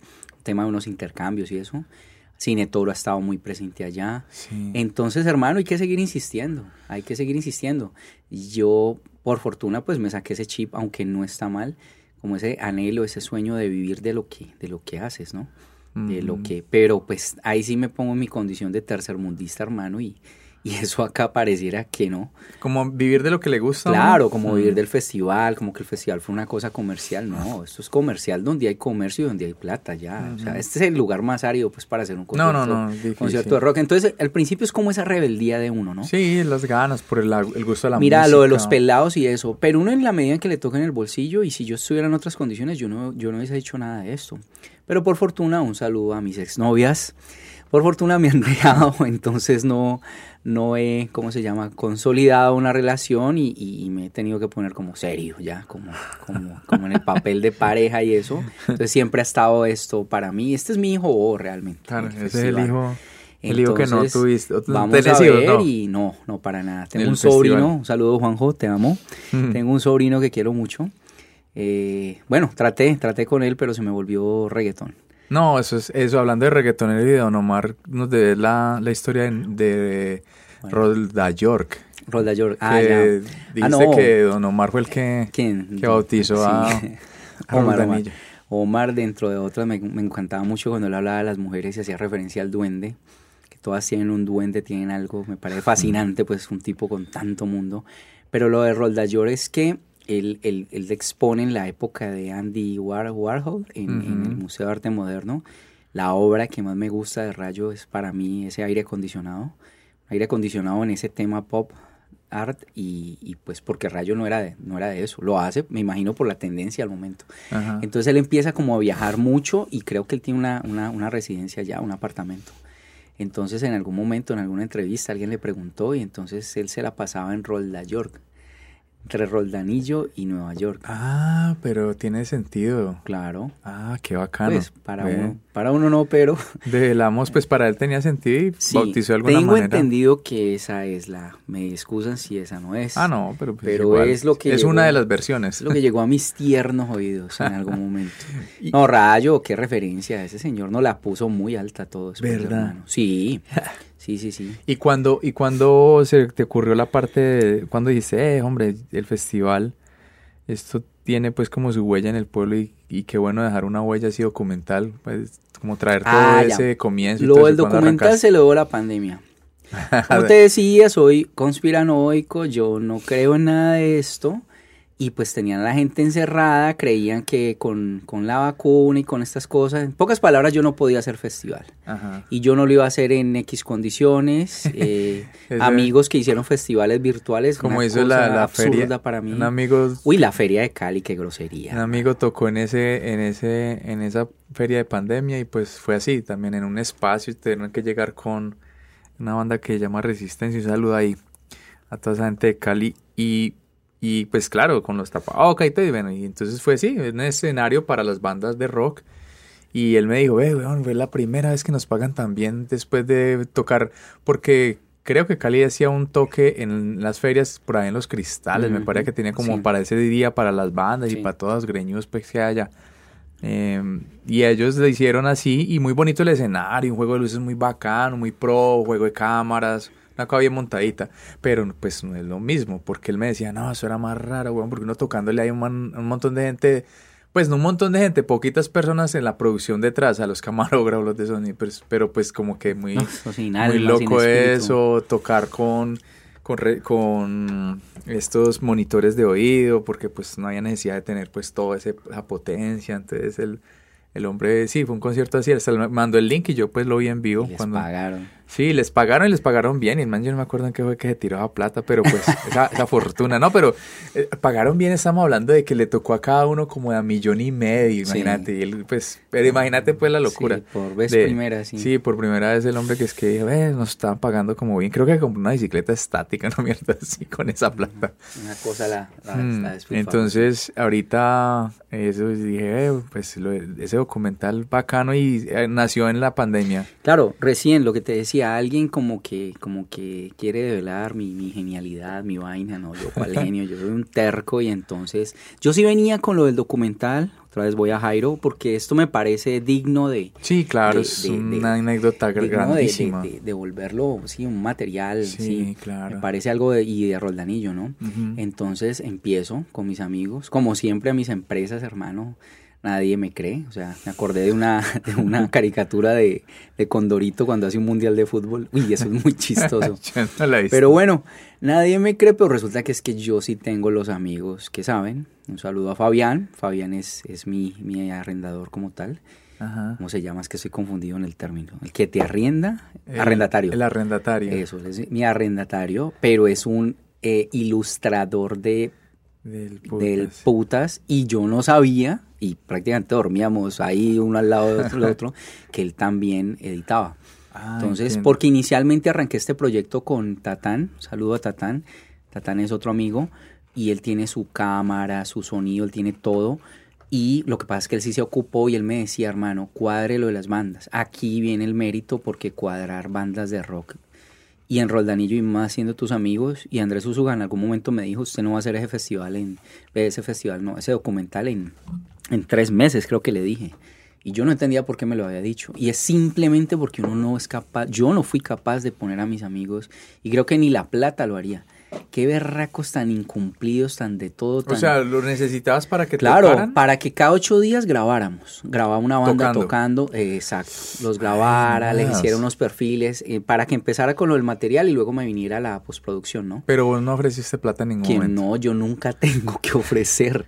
Es que este tema siempre es voluntario y en algún Mm. momento alguien le saque en cara, venga papi, ¿quién lo ha puesto a tocar ya? Y es más, no quiere salir, no salga. Y los otros sí por, con- por conveniencia, no, tenemos unos videos, utilízalos y así. Y los de amigos, pues que tenía más cerca, el famoso Pepe, que él es el protagonista, él es el que sale en el flyer y todo, pues él siempre lo tuve a la mano, entonces con él sí pude charlar muchas veces antes. Al final se dio en una Ese tarde. es uno de los contratiempos iniciales. No poder concretar una cita para que se pongan de acuerdo. Uy, y- los rockeros son muy difíciles, hermano. Uf. Pero ¿y eso por qué será, hombre? No, pues ¿Será yo síndrome de cuan- estrella cuando quise acuñar la frase de que Héctor labora el Jim Morrison de la salsa, oiga hermano, no, es que un rockero de un pueblo le gana a cualquiera, qué berracos hermano. Verdad, incumplido. No, no, no, no, no, para concretarlos yo no sé, y, y es que no hay nada, no hay nada como, como tener tantas facilidades como para que algo no se dé, como tener todo tan a la mano, como que las distancias, como vea, grabemos, no, es que tengo que, uy, pero, y entonces yo viajaba en Cal- de Cali, yo venía de Cali en esa época, por fortuna ya cuando dije, no, me voy de cabeza a hacer esto, ahí se, se estaba yendo mi última relación y no lo sabía, pero yo iba a tener un documental que era lo que realmente importaba. ¿no? Por lo menos quedaba eso. Entonces yo llegué un 6 de agosto del 21, si no estoy mal, o del 20, no sé. Sí, fueron tres años, no, entonces del 20. No, espérate, ¿cuándo nos encerraron en el 20? Ah, yo te dejo- esa, esa, esa, fecha a mí me queda 20. como en el aire. Sí, eso estaba Eso fue súper... en el 20, No, como yo llegué septiembre, ¿no fue? Sí. Jue- No, no, entonces yo llegué acá en el 21, en agosto del 21. Sí, sí, eso fue a finales de, del 20 y se fue todo el 21. Sí. Y el 22 fue donde empezó a venir la Yo cosa. Sí, llegué- que fue el año así terrible de Yo llegué el 2021. 6 de agosto acá, llegué mm, ¿Cómo fue? Llegué, yo estaba haciendo el tema de, yo hacía en Cali lo de las encomiendas y eso, yo era una estafeta en Cali, por ahí tengo la tarjeta aún. Pero pues hermano, como con esos sueños reprimidos y esas cosas, yo dije, bueno, si no me voy tiro de cabeza y yo llegué acá literal a Rolda con la maleta y ya. Llegué a quedarme un fin de semana donde un amigo y me quedé siete meses. Pero fueron los siete meses más productivos porque estando acá sí logré darle forma y logré grabar y logré encontrar. Ah, ya, los, ya era más fácil perseguirlos y, agarrarlos, enlazarlos. Y la magia estuvo en que, mira, llegué luego a vivir donde Fabián y Fabián, dale, es más, me preguntó, ¿cuánto tenés de presupuesto? Y yo, yo nunca tengo ah. presupuesto. Al final yo no sé, yo le di 300 mil pesos, algo así, por la edición que él realizó. No sé ni cuánto le habré quedado bebiendo porque pues eso fue lo que le ofrecí el man, ah, hágale. Y bueno, para mí una grata sorpresa, o sea, la edición final y todo como quedó, o sea, quedó mucho mejor de lo que yo esperaba. Un amigo, Germán Bizarro, me ayudó con la dirección porque tampoco de eso entendía yo mayor cosa pero como te digo, estaba muy metido en el cuento y, vi documentales y La producción estabas vos ahí haciendo. Sí, no, siempre es que ha sido como lo mío. Y... Sí. Y lo que pasa es que, por ejemplo, en el, en el Man, ¿cómo es? Mankind of Monster de Metallica, un documental, pues mira, si tenés una historia, si tenés a alguien atrás tan poderoso, eso te va a arrastrar todo. No importa la, el tema cinematográfico, no importa. Sí, la o sea, garantiza como unas cosas mínimas. Pero si tenés un personaje poderoso, entonces yo tenía a Pepe como, o lo tengo aún, y él es el referente como de todos allí, como el papá de los pollitos, el guitarrista, la imagen. Él tiene un hijo que hoy día él iba a tocar, él iba a abrir el Rock Danillo Fest y él tiene pues su familia, Rocío, bueno, todo, y entonces todos hemos sido testigos y lo hemos visto crecer. Y estaba él allí y yo dije, bueno, y está Jairo para que cierre el documental con el tema de Green Day y todo. Yo ahí está la historia, yo necesito, lo que te digo, comprometerme y voluntad y todo. La final, la alcaldía, esta misma alcaldía, sí me colaboró. Me prometieron algún rubro y me dieron otro, pero pues, hermano, no, uno, igual. uno recibe igual. Yo no estaba en condiciones de nada, trabajo iba, venía, bueno, todo, y eso fue muy mágico para mí. Y vuelvo y te digo, a mí nadie me va a borrar porque si yo he vivido todo eso y en la misma casa encontrar esa persona fue wow, mágico. Entonces ya mi última obsesión en ese momento fue el lanzamiento aquí en Trodaya, en el tema del museo. Mi, eh, ese también me lo dio la alcaldía, fueron dos cosas, un rubro económico y el banner gigante eh, para la fotografía y para hacerlo de la alfombra roja. Yo con eso quedé más que satisfecho. Y, en ese, vos, vos pensaste o en este momento lo has, lo has digamos, mira la, la forma de meterlo en plataformas? ¿Has mirado esa parte como para darle más, o no sé, un circuito de pronto de museos, como que se vuelva un material, sí. digamos, eh, cierto, como un material eh, videográfico de, de, pues no sé, con el Ministerio de Cultura. Bueno, pasó algo. mirar esa parte como más comercial, por decirlo así, pues, pero también pues que tenga como esa repercusión un poco más allá de, de Roldanillo. Sí. Pues es que ha pasado algo curioso. Yo tengo entendido, la verdad no sé, o sea, y qué pena, ¿no? Lo, lo, lo extraño y lo, lo megalómano sería en ese caso. Pero en Roldanillo no se ha producido algo así. Y a mí, en, puntualmente, la Casa de la Cultura no me paró bolas en absoluto, ni siquiera fueron a verlo. Verdad. Ni siquiera, si lo habrán visto en plataformas, porque es que todo el que lo ve, que tiene cuento en este tema, pues modestia aparte, o sea, les parece algo, o sea, les parece un buen producto. Es, ¿dura, cuánto? No, bueno, aquí voy con algo técnico que se me fue. Andrés Usuga, que es mi amigo de Cine Toro, él me había prometido la parte ejecutiva, la producción ejecutiva, eso, cogerlo, arreglarlo y todo. Yo me apresuro a sacarlo, igual yo lo puedo arreglar, eso es mi, mi, mi material como el cuento, eh, mi documental, y él me dice, hay un tema en los tiempos, tenés que irte hasta 45. Lo corté en 38 minutos. Ah, y fue que lo corté, porque sí lo puedo extender. Y él me hizo unas recomendaciones ya muy técnicas y muy puntuales y yo lo puedo hacer. Pero yo no he estado estos días y de repente me he encontrado como nunca en mi vida, como con el trabajo como con el tiempo del trabajo. Mi trabajo es la cosa más descansada del mundo, que me cansa. Yo vendo, yo manejo una, mueblería, vendo colchones. Claro. Y vivo mamado, estar sentado y la misma literatura y el computador abierto y baje huevonadas y eso. Entonces sí, no me ha faltado allí todo el compromiso del caso. Él me ha prometido, si vas a 45, te aseguro, mínimo un Telepacífico, Claro, slash claro. un Señal Colombia, todo, y si es lo que quiero, ¿me entiendes? Creo que si lo tiras a 45, ellos lo redondean a una hora Sí, para es meter que es para comerciales. que se redondee, para que exacto. exactamente esa medida. Y de repente ya está y fue un material que me hizo falta y bueno, para mí, o sea, yo me perdono eso por, por primera vez, por todo y porque te lo juro. Y el hombre Siendo terco, yo, si hubiese sabido eso, parce, yo lo tengo en cuenta. Yo no lo sabía. pero no tener los no tener los los, sí, los que se, máster. que se puede alargar, sí, claro. Claro, deberías Sí. hacerlo porque es que son eh, siete minutos. Sí, bueno, eso no es nada exacto, Es sí. para hay tratar como, de- hay como.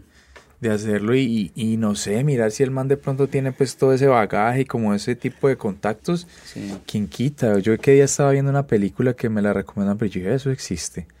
Y, y es, pues, no es que voy, que la obra maestra, y cuál es un tema muy particular, pero es truculento, pero es, a mí me pareció interesante más porque uno conoce la ciudad. Sí. Eh, eso se rodó en, en Tuluá, es una película, creo que se llama Lavaperros, está en Uf, Netflix. yo la vi buenísima. Es buena, es buena. Carlos Moreno. A, a mí me gustó esa peli, me pareció muy bacana, me la pareció... historia está súper tarantinesca. Es esa vaina. truculenta. Lo que de pronto yo vi que no, yo dije, bueno, ¿y esos manes por qué? Pues no sé, no, no había necesidad de esos tipos. Si esos tipos no salen, no para nada, que son los agentes de mm, como de encubiertos al lado de la obra. Pues eso es como lo único que yo, bueno, soy como que no. Pero me pareció muy bonito el ver uno a Tuluá en ese montaje como de una película. Me pareció muy bacano y me pareció, porque yo pensé en un principio, dije, "Ve, esto como que están tratando de ambientar un Cali. Cuando no, se refieren a Tuluá y, y todo este cuento, me pareció muy particular lo de la chica esta, la, la mujer del, del, ¿cómo era que se llama? El bobolitro. Sí, Ese señor pues todo, todo Ese- grandote. que resulta Uf. ser una Eh, belleza. ser el, no, claro, era más malo que Caín ese hijo de puta. Y, pero lo más chistoso es eso, que, que me pareció, uff, me pareció re heavy, yo no había caído en cuenta de eso.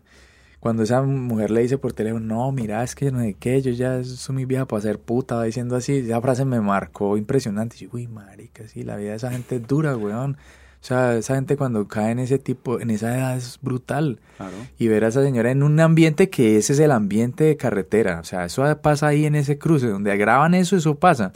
Uno, yo he pasado en Tuluá a esas horas y uno ya ve gente ahí, ve esas mujeres, ve los travestis.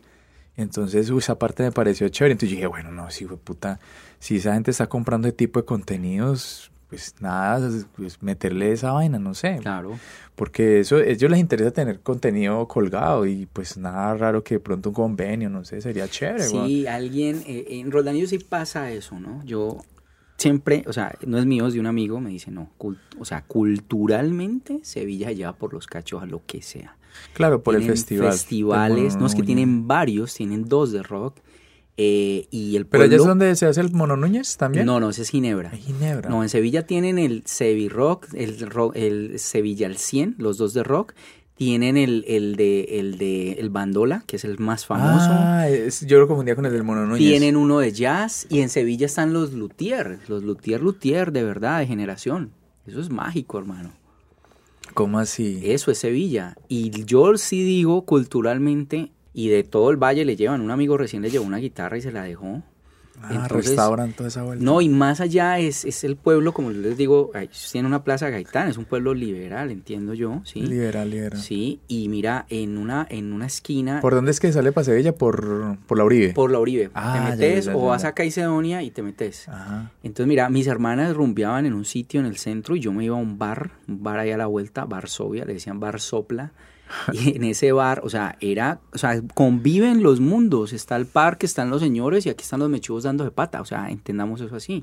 Ahorita Eh, cumplió años. Sevilla. Mira, eso es como también un sueño. No me trasnocha otra vez, pero es como un sueño. Y es que el festival de mi amigo, con cuatro bandas, entre ellas Catarsis, toda la alcaldía les dan el primer día de, la fe- de las ferias, hágalo ese día. Me acuerdo que fue un viernes. Imposible pues para mí acompañarlo. Pero el primer día fue con el sonido, una carpa gigante. O sea, todo el entable. el entable de las fiestas de Sevilla. en Para el parque, concierto de para el metal. concierto de rock. Imagínate. Entonces eso es una gran lección Sí, de convivencia, de ¿Y respeto. ese pueblo es de grande o no? Ese pueblo es pequeño, No, ¿cierto? Sevilla sí es grande. ¿Cuántos habitantes tendrá? Mm, bueno, la verdad no. Y es fresco, ese pueblo es fresco, ¿cierto? No, es frío. O sea, ¿Es frío, frío? ¿Cuántos sí, metros de niebla, de, de niebla al otro lado. Debe ser, debería ser como un dobio, ¿no? 1600, una cosa así. El Dobio está como a 1400, como el Sí. Versalles, pues. Versalles está a Versalles- 1600. Versalles es pero el. Dobio un poquito más bajito. Sí, Pero igual hace frío. sí, claro. Ay, no jodas. Ve. Yo sí he escuchado ese festival de Sevilla. Entonces te nunca traía a colación era eso, que precisamente Sevilla sí, lo que pasa es que Rodanillo tiene esa, esa grandiosa estructura, ese museo, esa connotación. Sí, ese es el sí. que pone a Roldanillo en el mapa, Exacto, pero me parece de lejos la visión y todo de la gente de Sevilla, hermano. Mis respetos pues con esos paisas, ellos son muy paisas, ¿no? Sí, claro, por la Porque ellos sí saben allá, convivir, ellos sí saben todo en Roldanillo, no.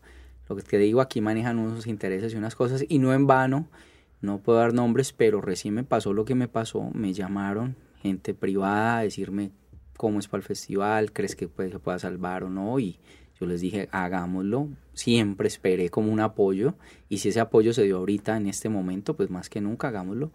Vamos a ver si se logra con esa parte privada que te digo. Para el otro año. No, yo creería que para el próximo, la próxima administración.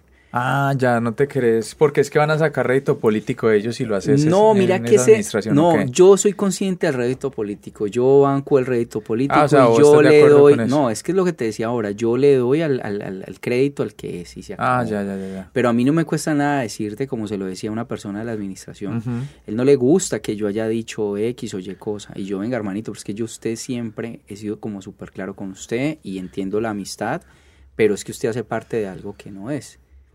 Y pues el alcalde, yo no sé si en algún momento le dieron mi razón, pero yo jugaba fútbol con él en el colegio. Mm. Entonces nunca hubo un sentarnos con el alcalde, siempre que hablé a través de secretarios el alcalde nunca estaba. Y Mm. por eso te digo, la gran paradoja es que el último día que yo llegué y que quise arreglar todo esto, el alcalde llegó. Yo ya no lo quise saludar. Yo ya estaba hasta el techo, hermano. No, claro. Es Yo muy- ya lo que fuera, además, a mí Es que me atendió, eso, insisto, exacto, es una vaina indignante, ¿no? E insisto, la persona con la que hablo es la alcaldía, es el secretario de gobierno y ya.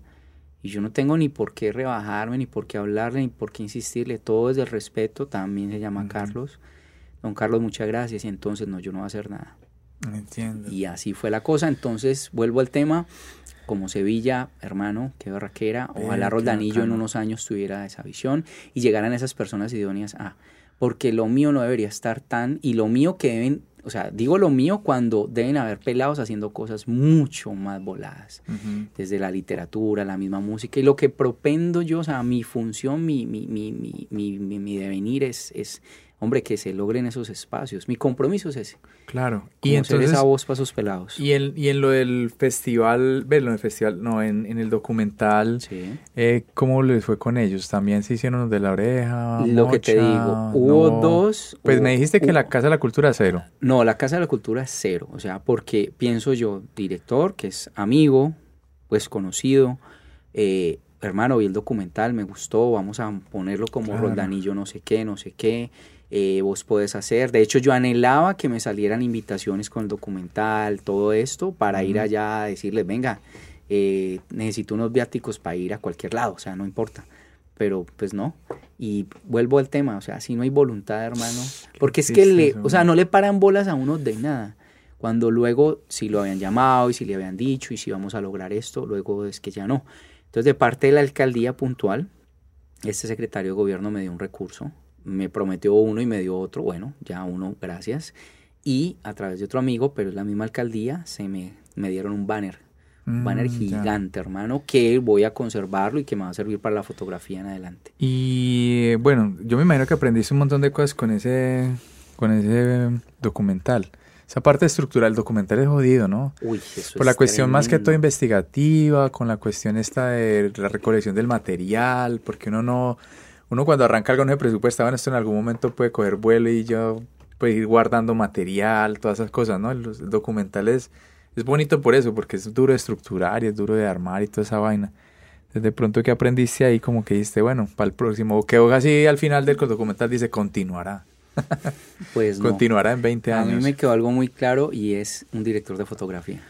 Ah, Yo no sí. vuelvo a trabajar sin un director de fotografía. Sí, eso es necesario para la parte de la iluminación. Y vuelvo y te digo, yo no estoy haciendo esto, yo, o sea, me parece que en algún momento la gente no tuvo la iniciativa, no la tiene, pero venga, yo la tengo, acompáñeme, o sea, todo bien, parce. Pero mis amigos, otra vez, uy, sí que me pudieron haber facilitado las cosas, hermano. Verdad, O sea, pero muchísimo. Vuelvo y digo, ¿yo por quién lo estoy haciendo? Por ellos, por mí, Claro. por Roldanillo, por una cápsula del tiempo, por ir, ir a Telepacífico, ah, por lo que sea, no importa. Pero lo importante es como lograr hacerlo. ¿Y, y dónde lo montaste? ¿Dónde está él? ¿Dónde lo Uf, pueden está en una plataforma. A mí me mandó ese, Ese huevón de Julia, me mandó el enlace y yo estoy Es ¿esto qué es? cosa más pirata. ¿Pero por qué? Porque es que no quería hacerlo tan público, ¿sí? De hecho tiene 200 views. Sí, yo entré ahí poquitas. Sí, poquitos. Porque no, yo dije esto a YouTube, no. Si yo lo trepo a YouTube, sí lo puede ver mucha más gente, pero lo que anhelo que es llevarlo a festivales no se va a lograr. Claro, ellos no, no permiten Entonces eso. sí, hay que meterle esos siete minutos y ahí sí, y ojalá pues ya mis amigos le puedan dar ese manejo. Porque eso también lo he entendido. Cuando algo pues coge cierta relevancia, parce, eso se grabó hace años. Ujú. Eso es muy curioso, hermano. Sí, sí, y sí. muchas veces esas personas ya no están. Sí, sí, sí, eso es Pero cierto. entonces, ¿cuál fue mi inspiración, hermano? Y no voy a decir que esto sea fácil, es, es un ejercicio muy bonito y es tener una historia poderosa, lo que te decía ahorita. Yo voy al 2019 con varios amigos a Cine Toro, conozco a Rubén Mendoza, el director, creo que ahorita está por ahí también. Y en medio de las cosas que ve, bueno, veo un taller con el hombre, veo el proceso de creación de Niña Errante, le pregunto cosas supremamente íntimas de Ujú. producción. Eh, logro, con esa alianza que tengo, cerrar Cine Toro con la banda de mis amigos. Nos va muy bien. Rubén es muy amigo de Edson Belandia, él siempre le hace la música. Para mí Edson, de lejos, el artista pues más, para mí, de, de- de Colombia como tal, como, como ser humano y como todo. Pero pues le digo, en, en- en mi, en mi psiquis de, de wow, la estoy haciendo, Rubén, si en algún momento necesitas, mira, ellos son los remotos, la banda, mis amigos, bueno, son, suenan súper cool. Entonces, estando allí, veo muchas producciones y al lugar. Hay una producción de una niña, no recuerdo el nombre, Andrés me la compartió, pero perdí el, el enlace. Y es una niña haciendo una reflexión sobre la muerte del abuelo Mm. y tiene un manejo, pues, la niña estudió cine, obvio, tiene un manejo de luz, de todo, hermosísimo. Ah, qué bueno. Y cogió unas grabaciones antiguas que tenía, entonces yo me vi también en ese momento, bueno, yo vuelvo a Cinetoro porque era como una esta de, yo tengo que volver con mi documental. Ujú.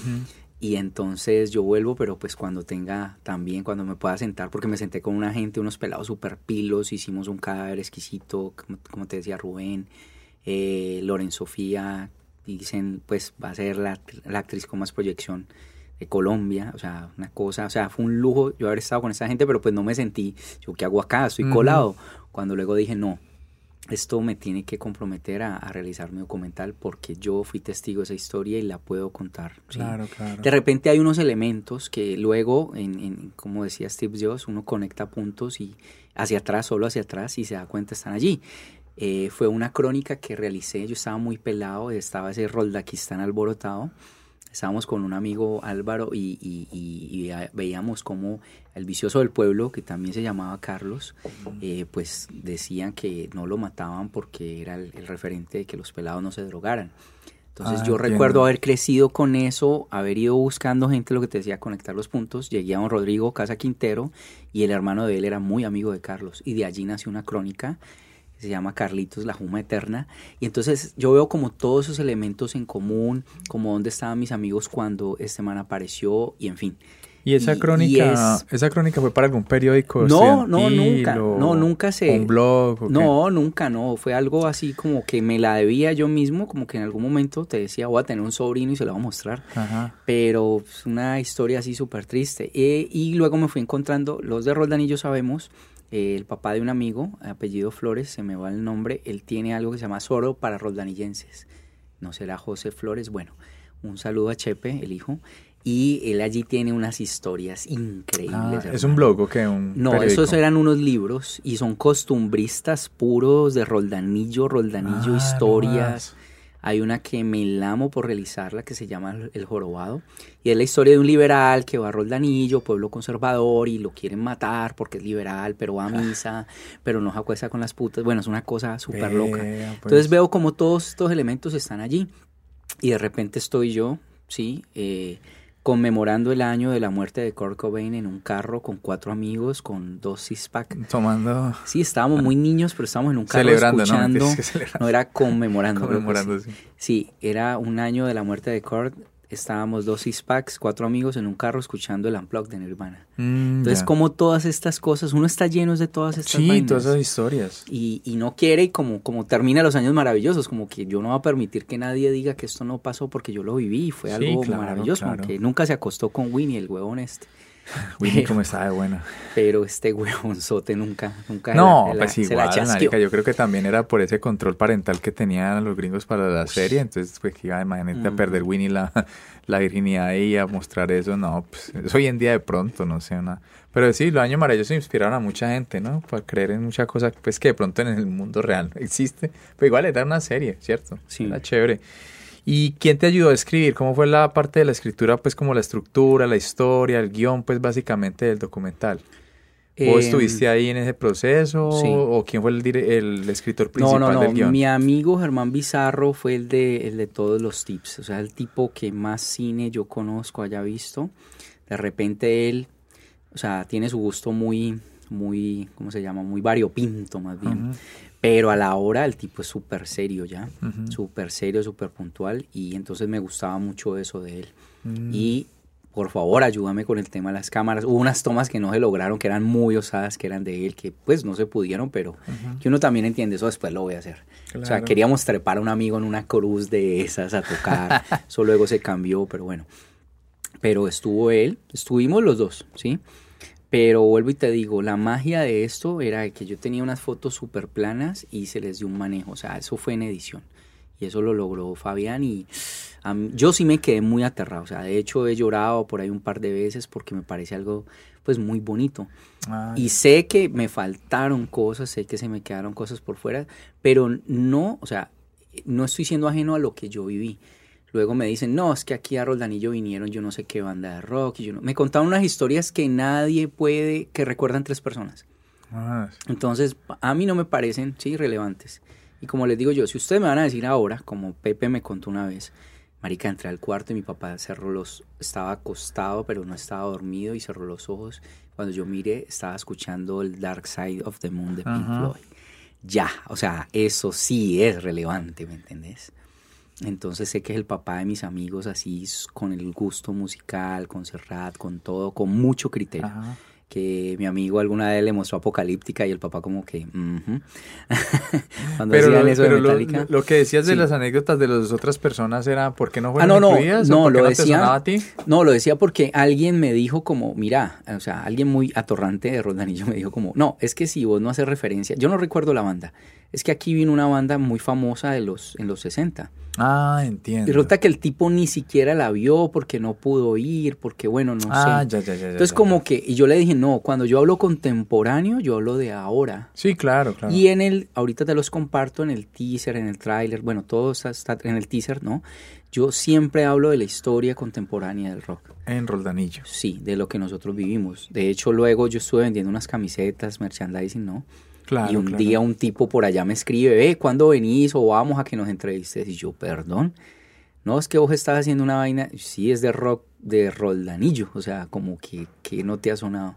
Y yo, a través de alguien me compró algo y me dijo, no, yo no voy a entrevistar a nadie, es que ustedes quiénes son. Y vuelvo y te digo, para mí, ese referente, o sea, o sea, vos exististe para mí, exististe para todos o no.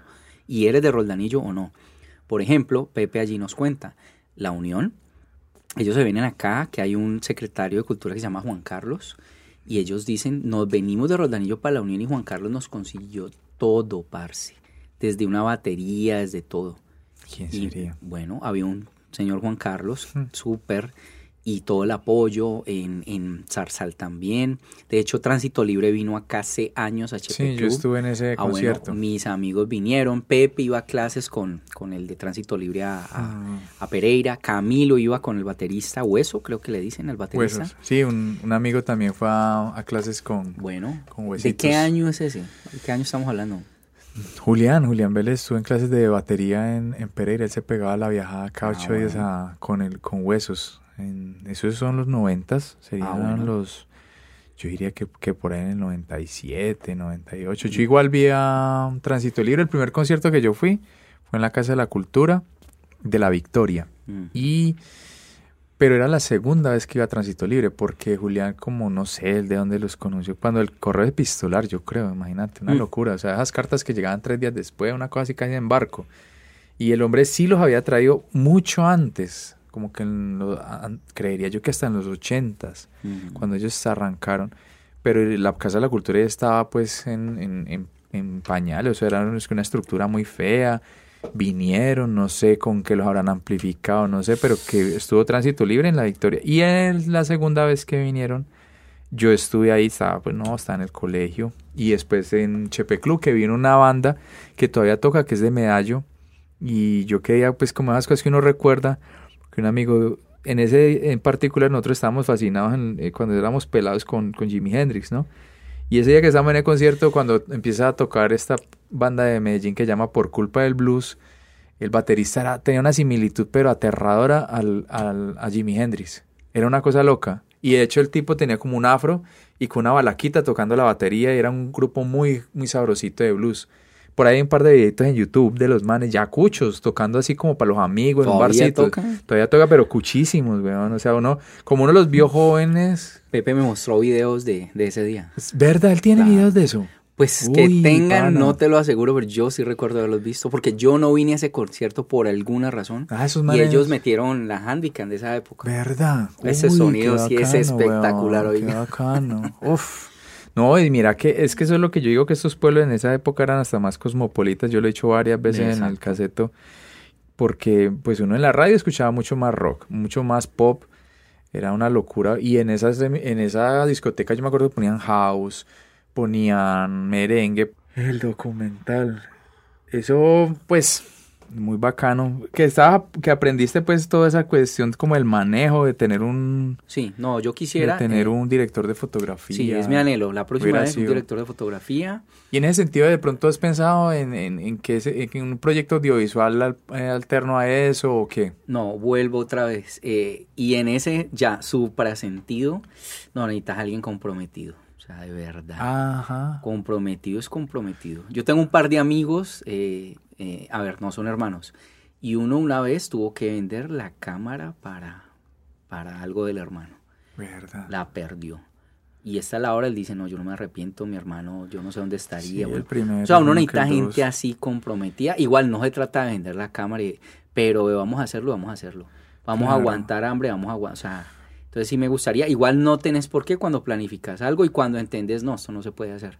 De repente hay un amigo, un saludo para él, así, capo de capos. El hombre, de hecho, viaja ahorita último, pero me dijo antes de viajar voy a Rolda. Él trabaja para los que, los que la tienen, ¿no? Para los reggaetoneros. El man les produce unas cosas y el man gratamente me dice, parce, vos sos el de las historias. O sea, yo estoy detrás, cámara, edición, todo, pero con él me gustaría mucho hacer algo. Estamos detrás de esa historia, de, de eso que nos converge allí mismo en ¿Cómo Roldanillo. qué pensás? O sea, No, hay muchas cosas, Ah, pero ya, ya, hay ya. un cuento, el que te decía, el jorobado, me encanta. ah, de- entiendo, de ya eso es una cuestión como más Sí, aparte de pero no, y, y que hay que sentarse y bueno, necesitamos producción, todo. Sí, no, no, esto es aparte. Igual yo quiero que Rockdanillo Fest sea esa marca, ¿me entendés? Ajá. Sea eso que integre. Ya, que integre. video, sí, no, y lo de deporte es un tema juvenil, es un tema juvenil. Mm, que a ya, futuro ya, se vuelva, bueno, esa Una fundación, o esa fundación que- fundación que... permita a estos jóvenes ese, por lo menos marcarles ese, ese, ese, ese norte, ¿no? Ajá, te entiendo, te entiendo. Sí. Carlos. Pues muy Entonces- bacano. el- la invitación es a que vamos a dejar el link también de esa página bizarra donde montaron el- Sí, gracias a, a la- a las leyes, ven, a, los, a las condiciones que exigen los festivales de corto, de que no se puede poner nada en YouTube. Entonces, desafortunadamente, lo van a ver ahí. Dejamos ese link en ese, Bueno, en no ese es- apartado. Vamos a dejar el link de la- del video para que quede. Eh, No está ni en full calidad, ¿no? Pero, pero no, se puede ver. pues claro, de, la, del- de esa historia tan, tan bacana de la Sí. guitarra de, de Billy Joel ahí. Sí, buenísimo. Sí, weón, ese hay que verlo. Y... Bueno, en fin, es un tema alrededor de Roldanillo, alrededor de las situaciones, alrededor de esa generación de la que hice parte. Mira, yo no sé por qué salió Siria aquí y escuchó Billy Joel. Siri lo buscó de una vez. Pero mira que yo, como, no, este es Billy Joel, el otro? no, Billy Joel es Billy Joel, es que el Ah. cantante de, de Green Day no se llama Billy Joe Armstrong, creo que es. Billy Joe, como Joe- que así, Joe sí, algo sí. así. Y Billy Joel es otro. Sí. Y ahí Siri me sacó fue la, Eh, Billy Joel. me corrigió. Sí, o- no, claro, hay que, hay que verlo y dejar esos links, porque es una historia muy bonita. Claro, es que esa, esa anécdota la tienen pocos pueblos en este país, yo creo.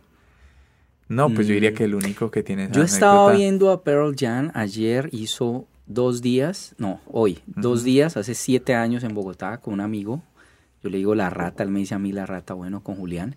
Y casualmente estábamos de groupies, estábamos allí en un, en un Sheraton esperando a los de Pearl Jam y nos decían aquí no está, luego fuimos a otro Sheraton más al norte de Bogotá y escuchábamos los pelados que venían de diversas partes y uno de ellos se ufanaba y decía, no, yo tengo un amigo que presentó a Metallica la segunda vez que vino, no, pues se me han cagado del susto y, y James lo, lo abrazó y le dijo chimba y el man casi, casi le tembló la voz para presentar. Mojo tanga y todo. Sí, o sea, una cosa es impresionante. Y entonces los manes estaban en esas y nosotros ahí callados, viéndonos las caras, aguantando frío, esperando ahí el momento de la grupi. Cuando llega un man y dice, no, parce, pero eso no es nada. Por allá en Ron- Ronaldinho hay un man que tiene la guitarra de Green Day. Y yo de una le pego a Julián y yo, parce. O sea, esto es lo máximo, de verdad. Es uno de los mitos pues, del rock en Sí, Colombia ya eso. No. De hecho, vuelvo y te digo, qué pesar. Pero, pero, pero mira, weón, que. Mira, Carlos, que si le migas a eso, no se puede ver como un. ¿Cómo se llaman ese, esas historias que salen de una historia grande? De una, de una gran. De una película.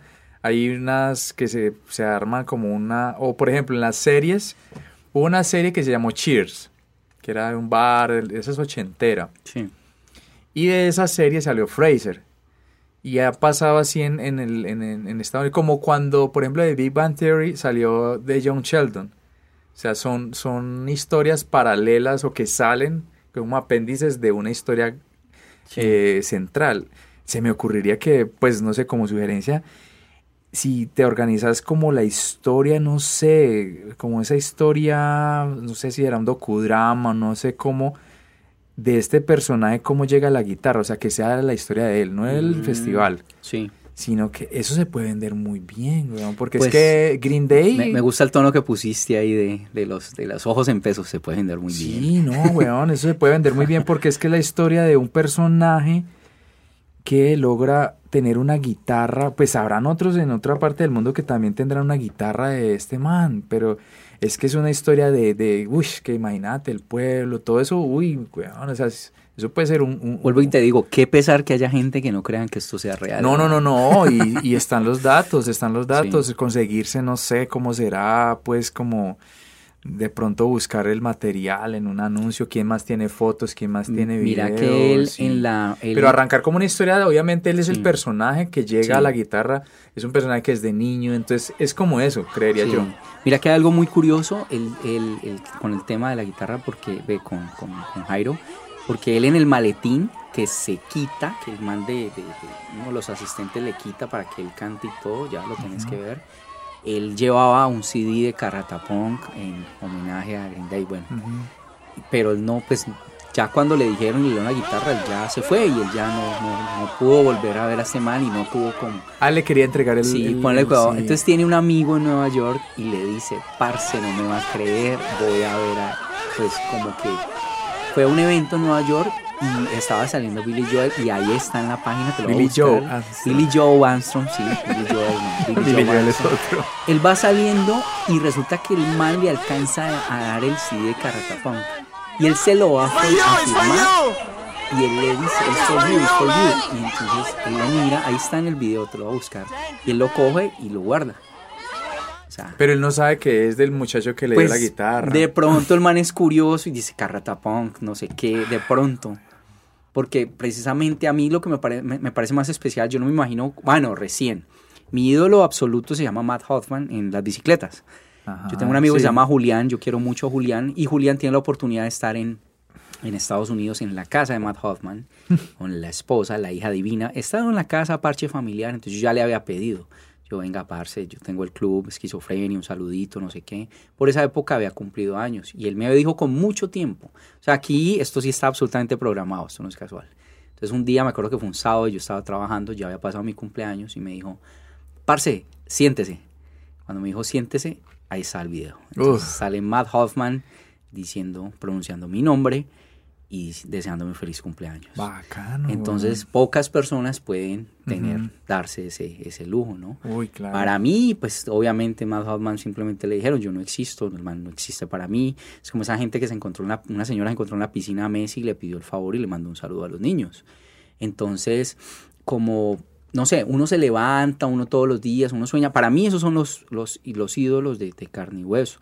Yo no tuve la oportunidad, pero para mí un ídolo lejano puede ser una señora que vendiendo arepas levantó una familia con principios, con valores, con todo. Y esos son nuestros ídolos de verdad. Uh -huh. Una persona que a pesar de toda la corrupción que lo circundó no cayó en esto. Uh -huh. Esas personas son de verdad referentes este digamos ya fue un ídolo de la infancia o de la juventud. Sí, claro, cuando todo, uno era muy soñador. Pero qué posibilidades hay de que los conozcas. Bueno, claro. Pues, pero en, es en muy, muy grato no tener esa posibilidad. Sí, entonces, bueno, no, qué bueno que fue y fue un referente y fue un referente bien enfocado y todo esto y, y, y que el man para nada, pues, va a vender la guitarra en millones o algo así, no. No, no, es, de esa hecho, historia el que es genial. quiera ir y la conozca y todo. Yo, yo le ya, cuento que genial. esa historia tiene, esa historia hay potencial narrativo, mm. mano. Hay, hay, hay, una historia muy, muy loca. Te cuento que hay una historia de rock muy bacana ahí, weón. Pues sí, hay mucha gente que debe tener guitarras que les ha obsequiado. Sí. Pero pues no, está, es, yo creo que tiene, tiene posibilidades. no, pues Carlos, yo creo que es cierto, que nos quedará cosa en el tintero, creo yo que sí. Sin embargo, bueno, no sé. pues creo yo que ya... Hombre, agradecerte. ¿Qué más? No. Bueno, aquí está lo que nos quedó de este festival, para mí muy valioso. Bienvenido. Y es el, el, homenaje a Jairo, que Jairo es, somos muchos Jairo en Roldanillo, pues que soñamos, que queremos, él ya tiene una, una niña, entonces yo sé que él quiere un Roldanillo más bacano, claro. más, más para los jóvenes, más para, para todos, y, y le, bueno. Le extendemos la invitación a, a los seguidores del caseto que se, se programen para Rock, da, para Danillo. Rock Danillo 2024. 24, señores. No, esto está como el gusto del 69, el gusto del 99, Ah, ese que fue un fiasco, una sí. locura. Sí, porque lo volvieron comercial. Uy, no, y eso se, uy, no, eso fue una brutalidad. Yo no había visto ese documental porque Buenísimo, tan ¿no? Bestial. Netflix. Muy Sí. bueno. Uy, no. Qué miedo, pero Yo es me que acuerdo. son 250 mil personas. No, marica, eso, no lo controla nadie, No, nadie. imagínese la, la mitad de, de un Pereira o metida en un concierto. Uy, Uy, no, no, no, no, eso es una espanto. cosa estrambótica. Y pues, Yo creo claro. que fueron conservadores con las cifras. Yo creo que no, hubo yo creo que eso hubo más gente. No, y Uy, que sí. hubo peores Ah, cosas. con los datos de la parte. Y o sea, cerraban un evento de rock con una rumba de rape. No, No, eso es una locura. Sí, eso fue. se reventaron muchísimo. Entonces, Ve, bueno, entonces, esperemos no, que puede no. que ocurra algo fantástico porque pues a las personas que creemos nos suele ocurrir Claro, esto. de pronto este año Y- no fue, de pronto el otro. No, exacto, y No que desde lejos. la gobernación está el deseo porque yo sé que el deseo está ya. Ajá. Entonces, y más unos administradores públicos, un llamado pues porque es que ellos están allí y, y- y- y ellos se vengan un sueldo que viene de nuestros impuestos. Sí, claro que muevan. Pero ellos son los que deberían rendirnos cuentas a nosotros. Entonces, pues no vaya a ser que, que el día de mañana, sí, como que aparezca como si se hubiese apoyado, o sea, en particular el festival cuando no ocurrió. Entonces, vamos a ver qué sucede. O sea, yo seguiré desafortunadamente dando como la lucha, la pelea, porque siento que representa mucho. Toca guerrear a la vuelta. Sí, ya hasta la palabra, la connotación y todo de guerra, pues eso Sí. es maluco. Pero, pero es un, un sentir y un parecer, y bueno, ojalá entiendan Lucharla, pues. todo este tema de voluntades políticas, hermano. Porque no hay que, no hay que, o sea, no, no tiene más vuelta, eh, no, no, no hay más misterio acá. Voluntad y listo. O sea, las cosas se hacen, se logran bien. Bueno, muchas gracias, Carlos, por haber venido habernos compartido las historias de vida rockera y esa iniciativa que tenés ahí en, en Roldanillo. Desen una vuelta por el pueblito allá que también tiene mucha cosa que ofrecer y cuando quieran, pues de pronto que no sé, los invitas ahí a las redes, vamos a poner también ahí tu Instagram y ahí a todo estar el para. Instagram, hay cositas de merchandising. como Claro, Las camisetas. Bueno, esta sí fue una edición súper limitada de, De la 60 cervezas apenas. muchas que gracias. Un saludo a Cheva Artesanal, de un amigo. Ah, en Esta es la cerveza Cheva, eh, sí, de origen roldanillo. Y esta edición súper especial, rindiéndole ese reconocimiento a Jairo en vida, ¿no? Claro, claro. Y a nuestros insignes, porque son muchos más rockeros, a mis amigos, a todos, a Male, que, que es como la punta de lanza de todo. pero, pero los tengo muy presentes de verdad. Y gracias pues porque, porque me han bancado en todo este asunto. Dayan allá en el museo, eh, mi amigo Andrés de Cinetoro. Que mandarle el, podcast a ellos para que lo escuchen y no me pierdan esas saludos. A todos, sí, no, no, no, a todos de verdad, porque no, no, nunca se me olvida, yo los tengo presentes, ¿no? Pero, pero a veces sí, ah, no me nombraste, bueno, no, aquí los nombro a todos. A mi sobrino que no, no, no pude sacarlo del reggaetón.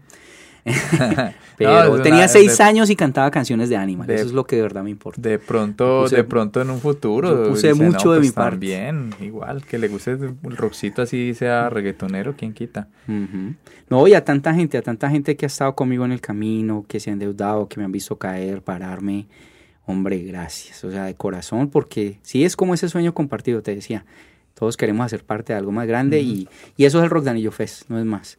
Que una reunión de amigos, y que me parece que debe salir de precisamente la alcaldía con esas condiciones, con entradas gratis, con los recursos bien invertidos, pienso yo. Ese es mi sentir como director y productor y bueno. Y el documental sí, esperar terminarlo, eh, terminarlo.